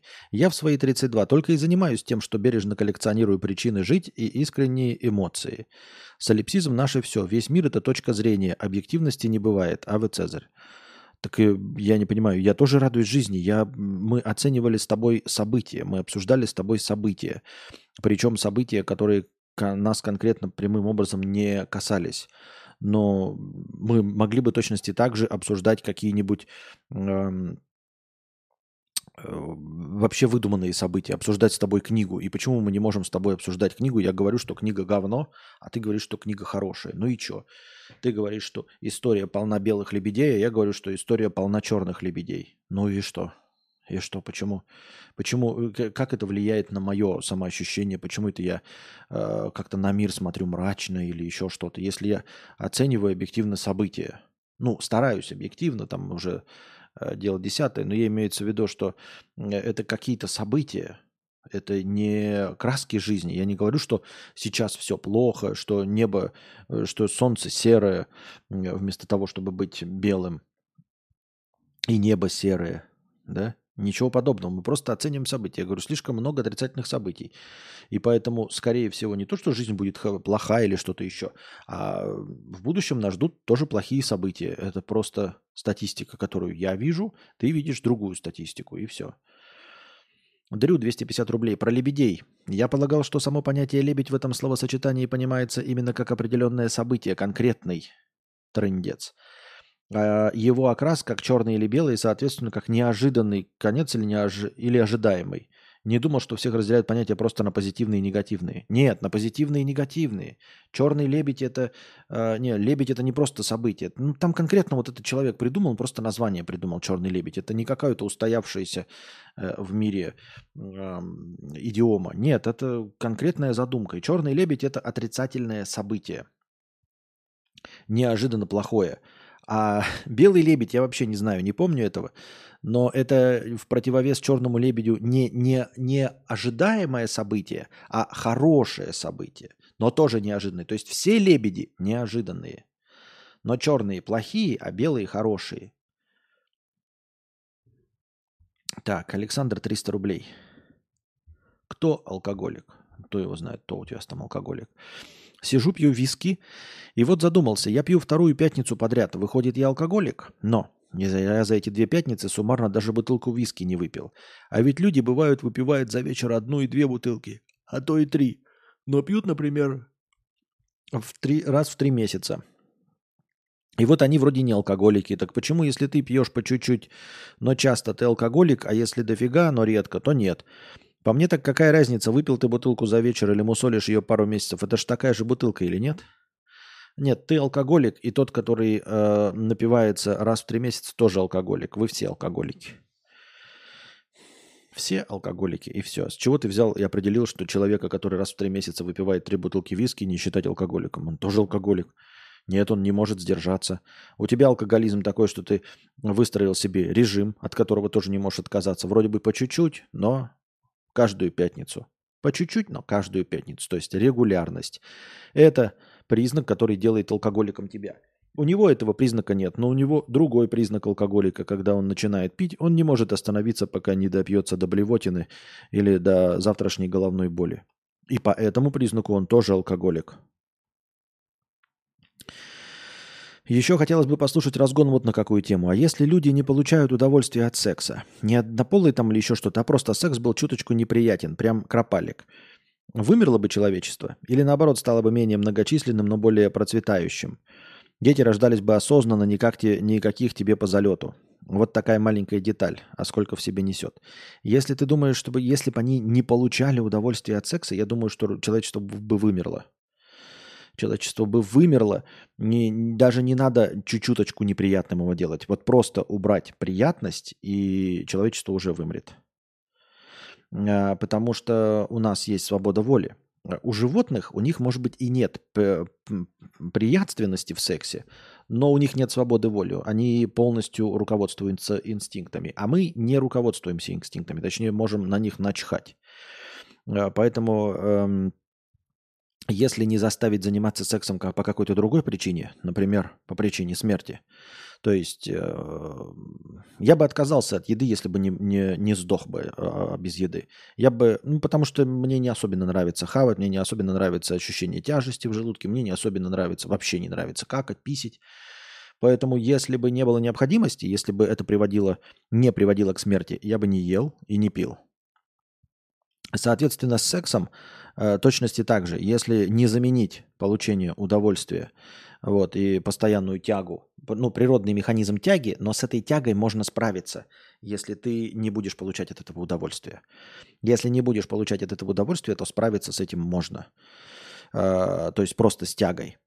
Если никакого кайфа в этом нет, то э, люди бы вымерли. Можешь обратить внимание на как раз таки фригидных всяких людей – и, ну, на, на как этих, а, как они называются-то? Секса...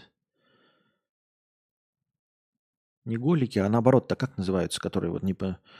не получают удовольствия, они не размножаются. Ну, то есть они могут размно- э, размножиться под давлением общественности, но в целом они, э, ну, вот общественность давит. А если мы представляем себе идеальные условия, где мы все в пещерах живем, и где нам не рассказывают о том, что нужно новых налогоплательщиков э, плодить, о том, что семья это хорошо, фильмы там не показываются, и мы убираем составляющую кайфа, то человек просто заленится – просто заленится, если в этом нет никакой жизненной необходимости. Вот у нас жизненная необходимость пить, какать, писить, есть и спать. Жизненная необходимость.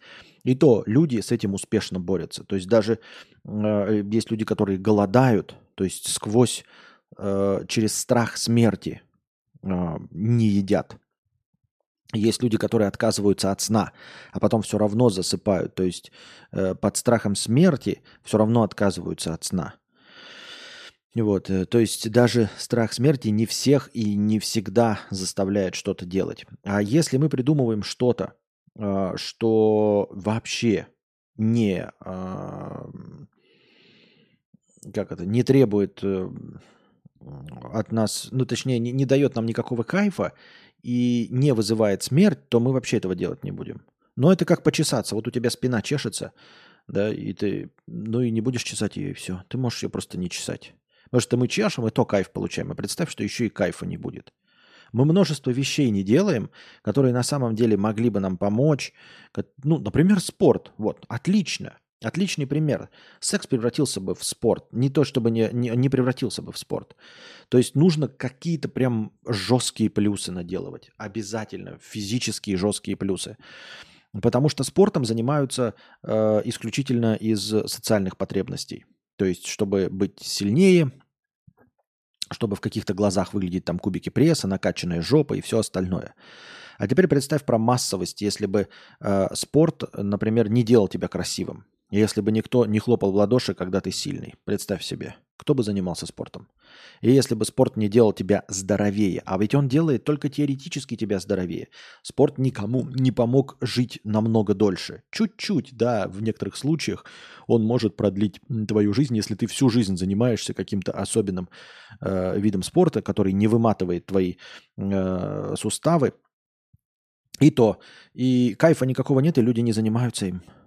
Вот э, секс превратился бы в спорт, но только в спорт еще худший. Почему бы не стал он спортом? Почему не было бы там как э, спортивных залов? Почему бы не было секс-комнат? Потому что, как я уже сказал, э, спорт э, добавляет социальщины. Ты самоутверждаешься за счет спорта.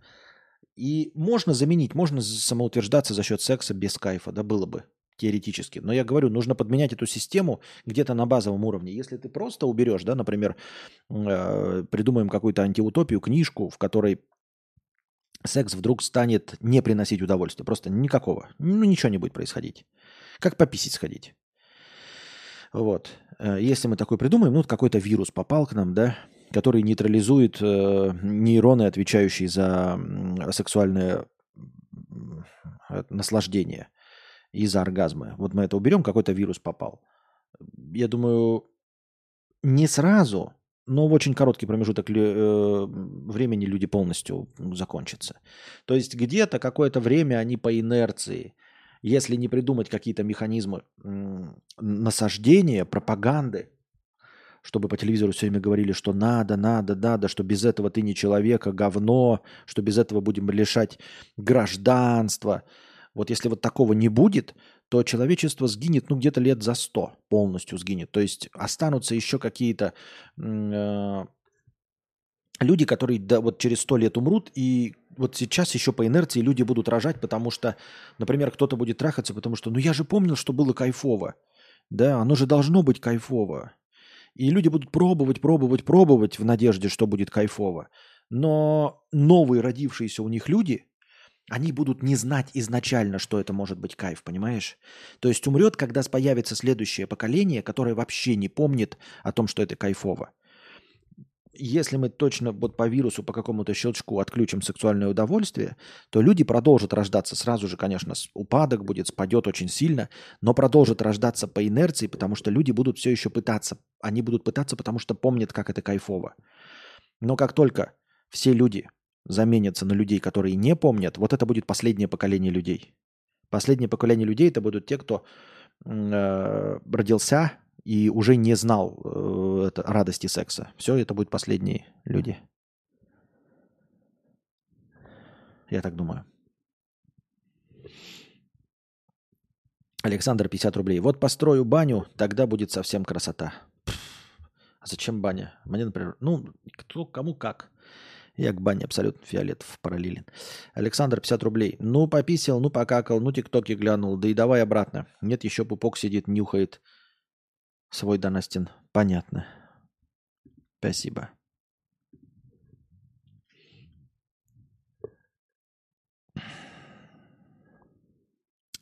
Костя, а тебе давали подарок, когда ты первый раз пришел на избирательный пункт и проголосовал? Да. Да, э, был давным-давно. Давным-давно. И да, я, я помню, что давали. Что же мне тогда дали? Блин, ну что-то сладкое какое-то было. Что-то было сладкое. А вот что было, вообще не помню. ПРЛшный дурачок пишет 50 рублей. Люди заводят детей не потому, что трахаться это приятно. Согласен с тобой, ПРЛшный дурачок. Забираю свои слова обратно. Согласен с тобой полностью. Полностью с тобой согласен. Все человечество руководствуется только какими-то другими причинами. Вот. Э, все люди э, заводят детей, абсолютное большинство людей заводят людей, э, детей осознанно, а не потому, что их письки потянулись друг к другу, и они не смогли надеть гондоны, и вот решили потрахаться. Поэтому я, конечно, с тобой, ПРЛшный дурачок, полностью согласен. Я забираю свои слова обратно. Все, что я сказал до этого в ответе на вопрос, было неправдой. Так. Костик, внутренний стержень – это врожденное? Это можно получить? Имею в виду самодисциплину и подобное.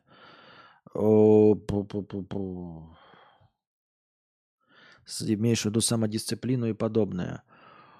Не уверен, что это можно в себе воспитать. Точнее, можно, все можно, и во взрослом можно, но опять-таки воспитать в себе стержень и подобное – это и есть иметь стержень и самодисциплину, чтобы воспитать в себе э, стержень и самодисциплину, понимаешь? То есть это замкнутый круг. Если у тебя нет стержня реально, то ты в себе не воспитаешь эту стержень и самодисциплину. Ты и не будешь ходить на тренинги личностного роста, потому что у тебя нет самодисциплины, чтобы ходить на эти тренинги и взрастить в себе это. Э, но, естественно, я думаю, что с этим никто не рождается. То есть это ну, стержень формируется за счет, наверное, воспитания. Я так думаю. Кока-кольщик 50 рублей с покрытием комиссии. Привет, наткнулся на стрим блогера, известного раньше. Думаю, почти всем на русскоязычном ютубе. Формат стрима, как у тебя, обсуждает разные темы, отвечая на вопросы. Так у него вообще 60 зрителей было. Вопрос. Я хз... Так. Понятно. Эта тема э, больше не, от, не обсуждается на стриме. Извиняюсь, что я прочитал, просто потратили время. Спасибо за 50 рублей. Э, возможно, твой вопрос прозвучит в следующем выпуске «Духоты и нытья». Параллельный дурачок 50 рублей. Как почистить библиотеку iCloud? У меня там 66 тысяч фотографий, мемов, прочего говна. Есть идеи, как к этому подступиться? У меня это уже 310 гигабайт занимает. Не могу помочь. Не могу. У меня нет iCloud. Я не подключаю, не пользуюсь iCloud не в последнюю очередь, потому что не понял, как с ним разобраться и как с ним работать. Эм, он куда-то выгружает твои фотки.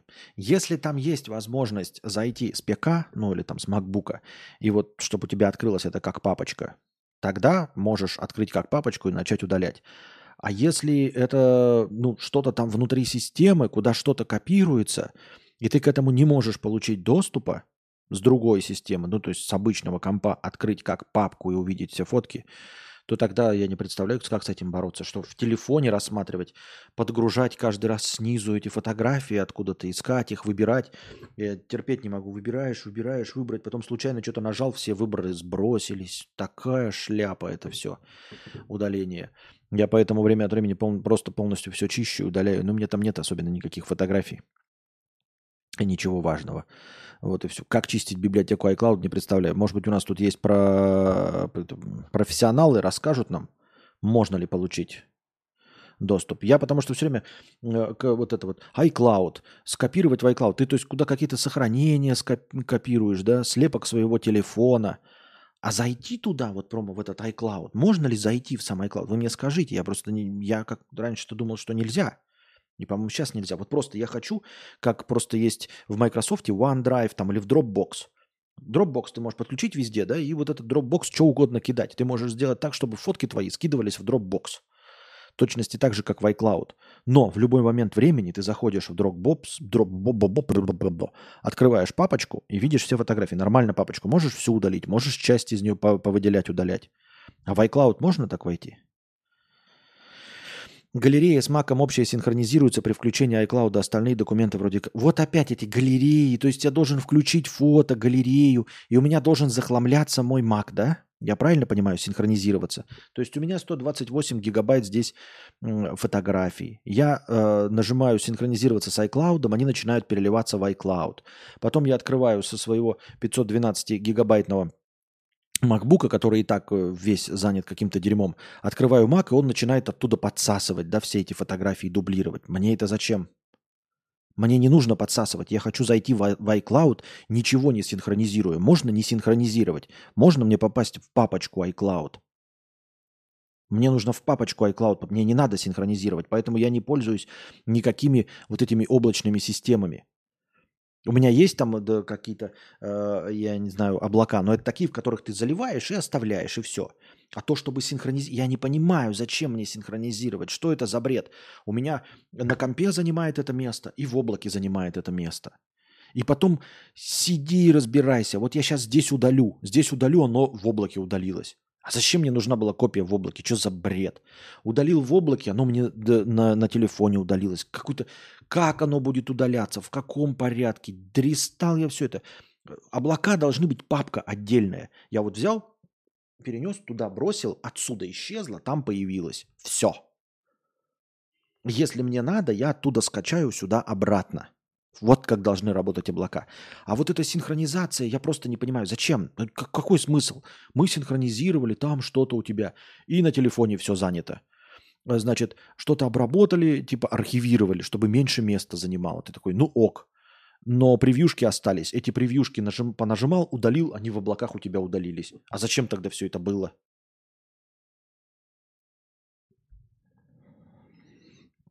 Вертик пишет, да, можно зайти в iCloud на ПК с браузера. Ну и, и что? И удалишь ты вот я, вот у меня фотки. Я сейчас включу iCloud на телефоне. Потом зайду с ПК в браузере и удалю эти фотки с iCloud. Они опять с телефона загрузятся туда. А удалятся ли они с телефона?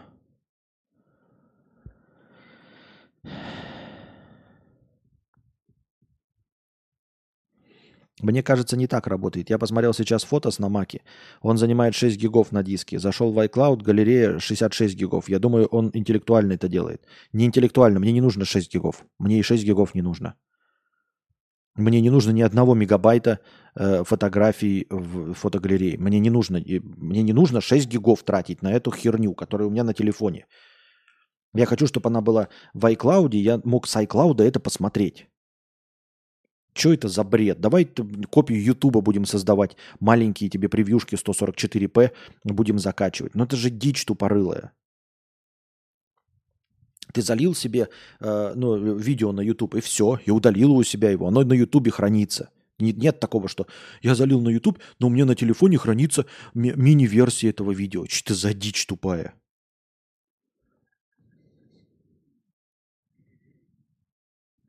Так слева в Finder можно, можешь зайти в iCloud. И опять в этот iCloud. Он будет у меня на компе. Мне не нужен iCloud на компе. Я не хочу заходить в iCloud, чтобы он синхронизировался. Там нельзя его включить без синхронизации. Я не понимаю, это я пользуюсь MacBook или вы пользуетесь MacBook? Я не понимаю. Что за бред? Мне не нужна синхронизация. Ты не можешь включить iCloud без синхронизации, как папочку. Заходить только в интернетах, без синхронизации. Нельзя этого.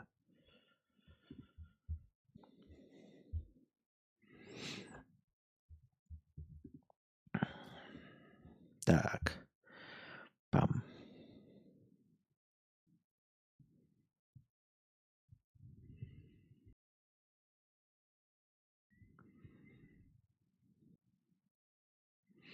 Вчера в чате ТГ спрашивал насчет пропащего доната с простыней. Спрашивал Евстасию, есть ли продолжение истории. Могу перезадать изначальный вопрос тут. Да. И под... Что написано? Вчера в чате ТГ спрашивал насчет пропавшего доната с простыней. Спрашивал Евстасию. Есть ли продолжение истории? Могу перезадать изначальный вопрос тут. Нет, не перезадавай.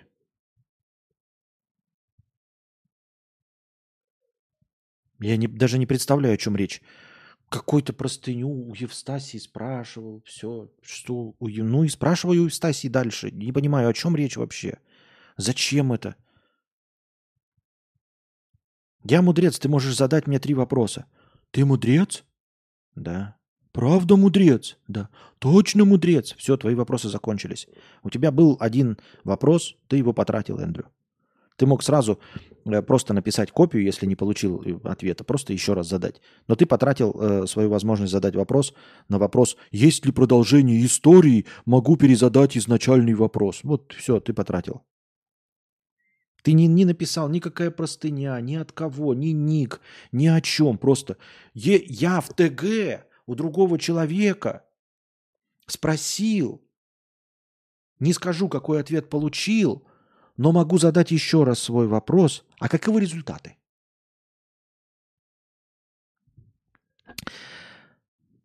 ВХГ пишет тоже. Вот какая-то странная штука с ультраправыми идеологиями. Я хоть и русский, но видел запикиваю, которые квартиры отжимали, им ничего не сделали, но лысые чуваки, которые готовы были нарушить закон, сделать все, что угодно. Избили худого узбечонка на велике, который начал плакать сразу же после первого удара, и орали «это наша страна». Все, понятно. Спасибо большое. А, очень содержательно тоже. Одни содержательные сообщения.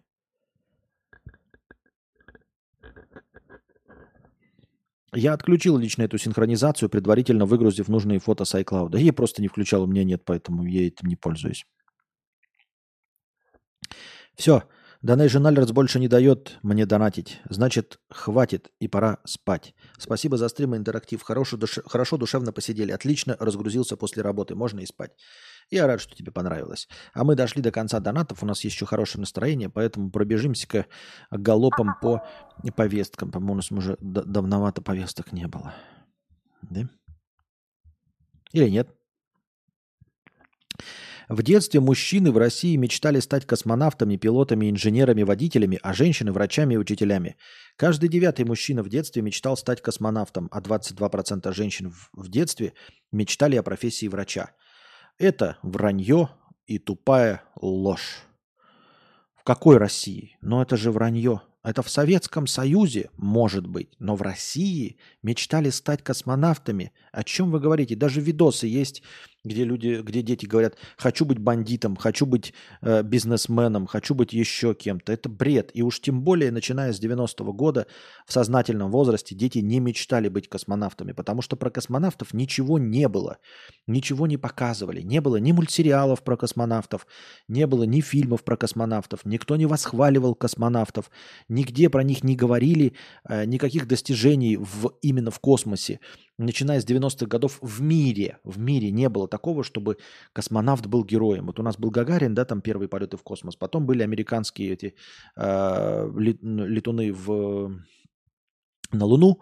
Все, на это, и вот тогда был ажиотаж. Да, тогда дети прятались под партами в случае э, ядерной угрозы, потому что боялись ядерной войны, и хотели быть космонавтами, потому что Гагарин был героем, потому что Луи Армстронг были героем, и вот хотелось от такой вот романтики. Начиная с 90-х годов, вот примерно с моего детства, э, никто космонавтом быть не мечтал. Потому что ничего про космонавтов не знали. Не, не на кого было ориентироваться.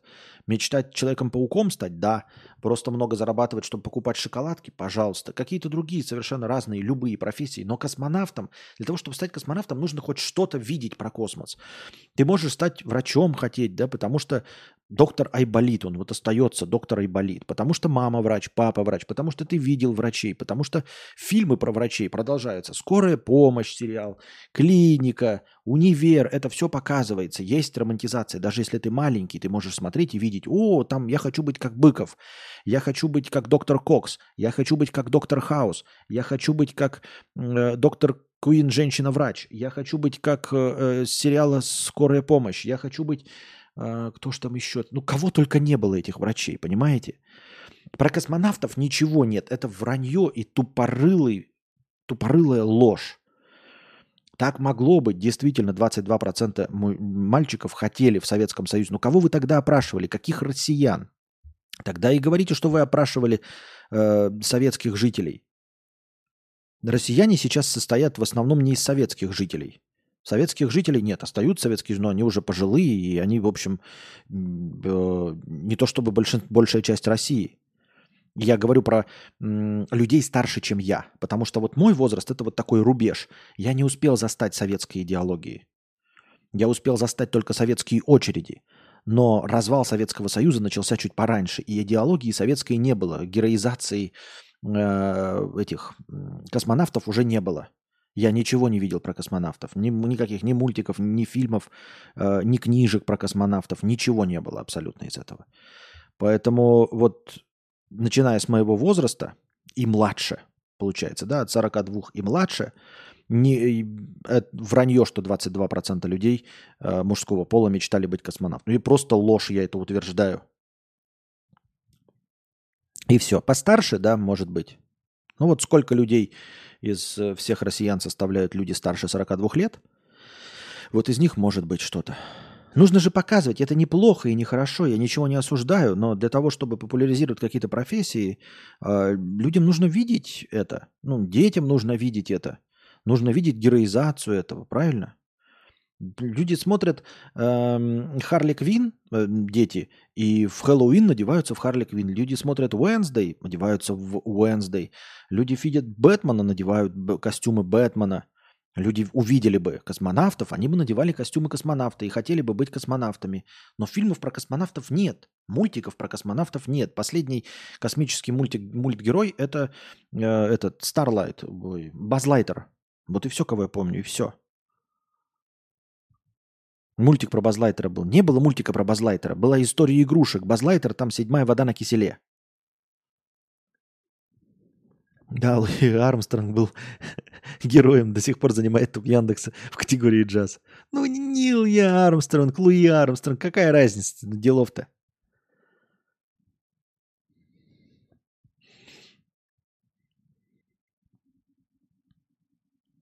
Я родился в Сибири в 90-х, хотел быть столичным ресторатором. Во как, видали?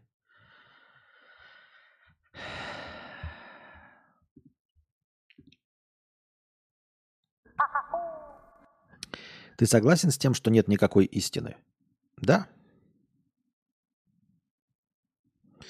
Параллельный дурачок 50 рублей. Я тут зашел на старый форум и увидел там сообщение 2006 года и подумал, а ведь людям, которые это писали почти 20 лет назад, уже за 40, 50, а кто-то, может, уже и умер, и стало от этого грустно как-то. Интересно, как у них жизнь сложилась. А форум, кстати, жив до сих пор. Неинтересно. Почему тебе интересно, как у них жизнь сложилась? Ну, это какая-то однобокая. Я сразу же останавливаю в себе такие мысли, потому что они неконструктивны, никуда не ведут. Ну, тогда задайся вопросом, вот ты идешь по плитке, да, а как сложилась жизнь людей, которые сложили эту плитку? А как сложилась жизнь людей, которые э, из кирпичей клали кремлевскую стену? Разве ты задаешься этим вопросом? А как сложилась жизнь людей, которые написали матерные стишки в, на стене туалета? Сколько им лет? О чем они переживают? Есть ли у них дети? Э, разрешают ли они им материться или не разрешают? Рассказывают ли они им, какие они хорошие? Э, что никогда не хулиганили? А на самом деле в туалете надпись там 20 лет висит. Э, их. Ну и форум это такая же помойка. Форум это же просто надпись на, на стене. Конечно, уже из них кто-то умер. Я думаю, что огромное число людей э, умерло с того момента. Ничего необычного. Но у меня таких вот ностальгических мыслей и размышлений. А каково это, каково, а вот кто? Вообще насрано абсолютно. Как смириться с тем, что мир несправедлив? Спрашивает зомбик. А ты не мирись. Вот возьми и не мирись. Ну вот такой, у и не мирись. Ну и что? Волосы выпадут от напряжения, и все, и сопелька потечет. Спрашиваешь, как мириться? Ну не мирись, делов-то не мирись. Просто не мирись, ходи, кипятись, э, ругайся, я не знаю, злись. Все что угодно можешь делать. Даже нисколько, ни, вообще никакого примирения с миром. Ну и что? Твое дело, не мирись с ним. Просто сидит, о, какой мир плохой, о, какой плохой мир. У, да все, уже успокойся. Нет, Константин сказал, что можно не успокаиваться. У, какой плохой мир. Примерно так сейчас и происходит, мудрец. Хожу и кипячусь, и волосы выпадают. Ну и кипятись. Дело нравится, кипятись. Не нравится, не кипятись. Тебе выбирать. Если тебе нравится такая жизнь, когда ты кипятишься, ничего плохого. Я сам люблю иногда повздорить с кем-то, да. Я сам вспыльчивый. Но сейчас по большей части двигаюсь в сторону дзен-буддизма, потому что больше мне нравится быть спокойным. Сходу можно вспомнить несколько алдов, кто писал на ЖЖ и помер уже. А ЖЖ был ближе 2006 -го. Ну, конечно, конечно, люди постоянно умирают. О чем ты? Ты не поверишь. И за мою недолгую карьеру зрители умирали. Просто мы об этом не знаем. Люди приходили, смотрели и умирали. Вот. И умирали.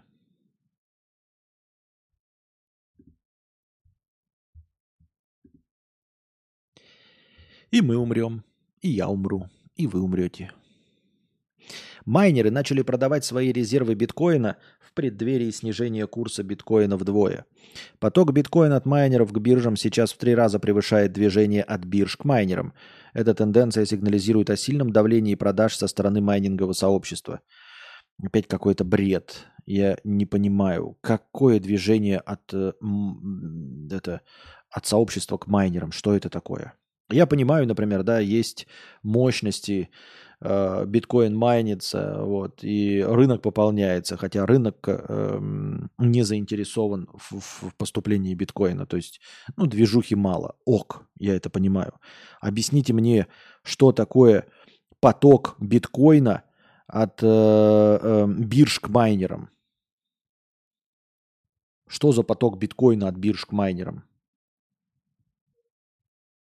Я бы понял еще к участникам рынка, к спекулянтам, но к майнерам, то есть вот майнеры.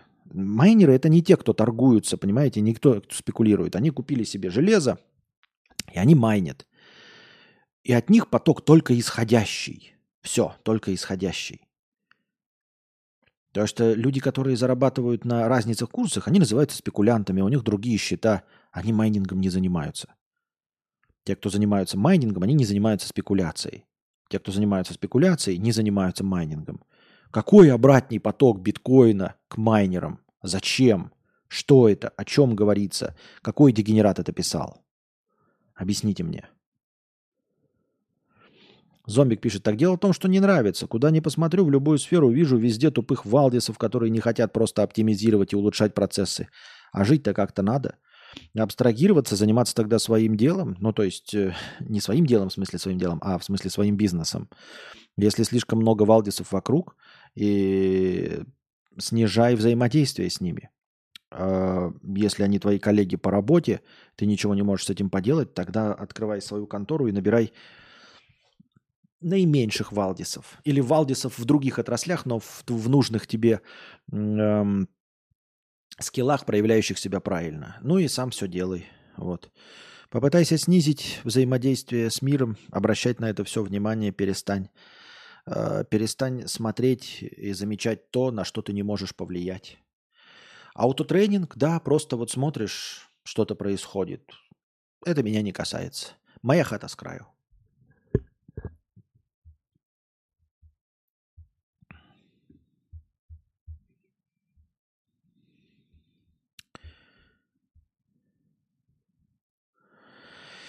Пьяная пассажирка рейса Чебоксары-Москва в полете устроила стриптиз своему соседу, на которого перед этим ее стошнило. Начиналось все цивильно, девушка показала посадочный талон, культурно общалась с бортпроводниками, но потом настало время для представления. Женщину стошнило на своего соседа два раза, а при приземлении она начала танцевать стриптиз. Полиция назначила в качестве наказания клининг салона и штраф 700 рублей. Всего каких-то 700 рублей.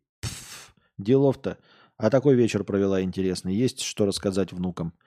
Как раз, вот знаете, когда люди говорят, будет что рассказать внукам, это имеется в виду истории, которые ты точно никогда своим внукам рассказывать не будешь. Вот все стоящие истории, из которых складывается твоя жизнь,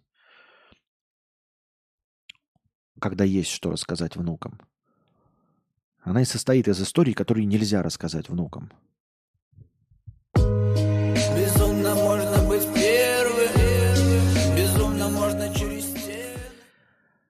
Зимбабвийский доллар.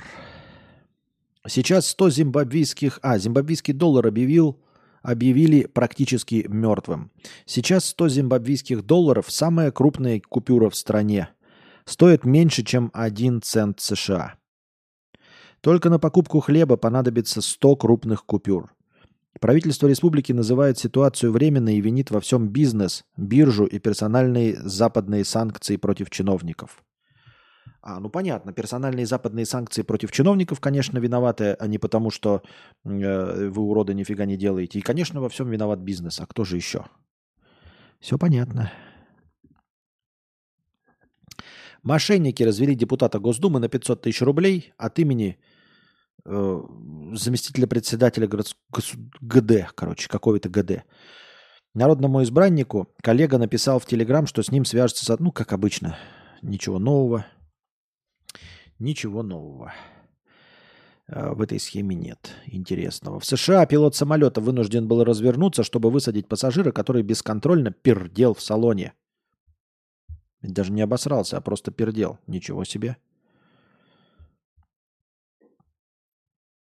Очевидцы отмечают, что мужик, устроивший газовую атаку, изначально был не в духе и много ворчал, а когда все пассажиры уселись по местам, он без причины вскрикнул. «Вы считаете это грубым? Но как насчет этого запаха?» И принялся пердеть без остановки. Потом Вонючка пожаловался, что кто-то в самолете ел еду с плохим запахом, и когда ему в ответ сделали замечание, он сказал, что это грубо. В итоге самолет, который... В итоге самолет, который уже вырулил на взлетную полосу, пришлось развернуть обратно к терминалу, а мужика попросили полететь другим рейсом. Какая-то дичь, даже не похожа на правду. Просто похожа на какую-то фуфлыжину. Какой пердеж! Остановили самолет из-за мужика, который пердел без остановки. Потом оказывается, что они только выруливали на взлетную полосу. Так он пердел не больше трех минут. Москвича избили резиновым членом по лбу. Новости, которые мы заслужили. Четверо мужчин с фалоимитатором и пистолетом напали на москвича. Пострадавший несколько недель назад повздорил с дебаширами на дороге, стоя на светофоре. Посигналил им, так как те пропустили зеленый сигнал. Спустя некоторое время они нашли водителя и пришли мстить с резиновыми пенисами. Понятно, дело тесака живет письками по лбу. Резиновыми письками. Ядерной угрозы больше всего боятся жители Индонезии и Нигера, страны такой, по 72%. Потом идут Эквадор и Сирия по 69%, а также Аргентина. Серьезно? Эти люди больше всего боятся ядерной угрозы? А почему? Как-то странно очень. Кто их накручивает, кто их э, это, напузыривает? Почему в Индонезии, Эквадоре, в Сирии? Ну ладно, Сирия там, да? Аргентина. Как говорится в результатах глобального опроса, э, в 40 странах мира меньше всего обеспокоены ядерной угрозой жители Ирана. Меньше всего жителей Ирана? Россияне в середине списка обеспокоены ядерной угрозой около 60% опрошенных. А, там просто вообще вариативность небольшая, понимаете? То есть 60% это немного, оказывается. Вот оно что, дорогие друзья. Оказывается, 60% это немного.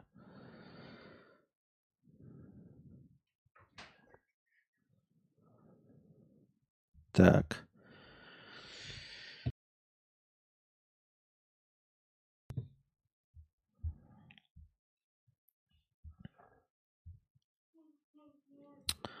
Я рос, э, аноним 50 рублей. Э, я рос в нулевые. У нас в классе мои сверстники выделяли для, для себя четыре категории профессий. Музыканты, полицейские и бизнесмены. А в старших классах доба- добавились блогеры. Космонавты всегда ассоциировались с СССР и более старшим поколением. Я лично мечтал быть бандитом, как папа одноклассника. Ну вот видишь. Мама, мама, я полюбила бандита. Э, звучит правдеподобно. Как я уже и говорил, ну просто говорят, что россияне. А какие россияне? Это бывшие люди СССР только и все. С СССР закончилась э, пропаганда космоса.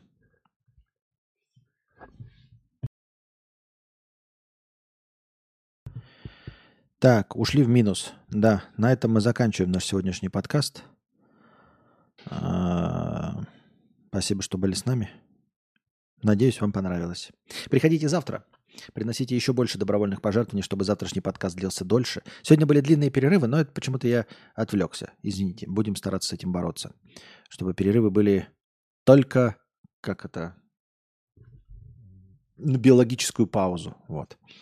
Надеюсь, вам понравилось. Пока держитесь там. Вам всего доброго, хорошего настроения и здоровья.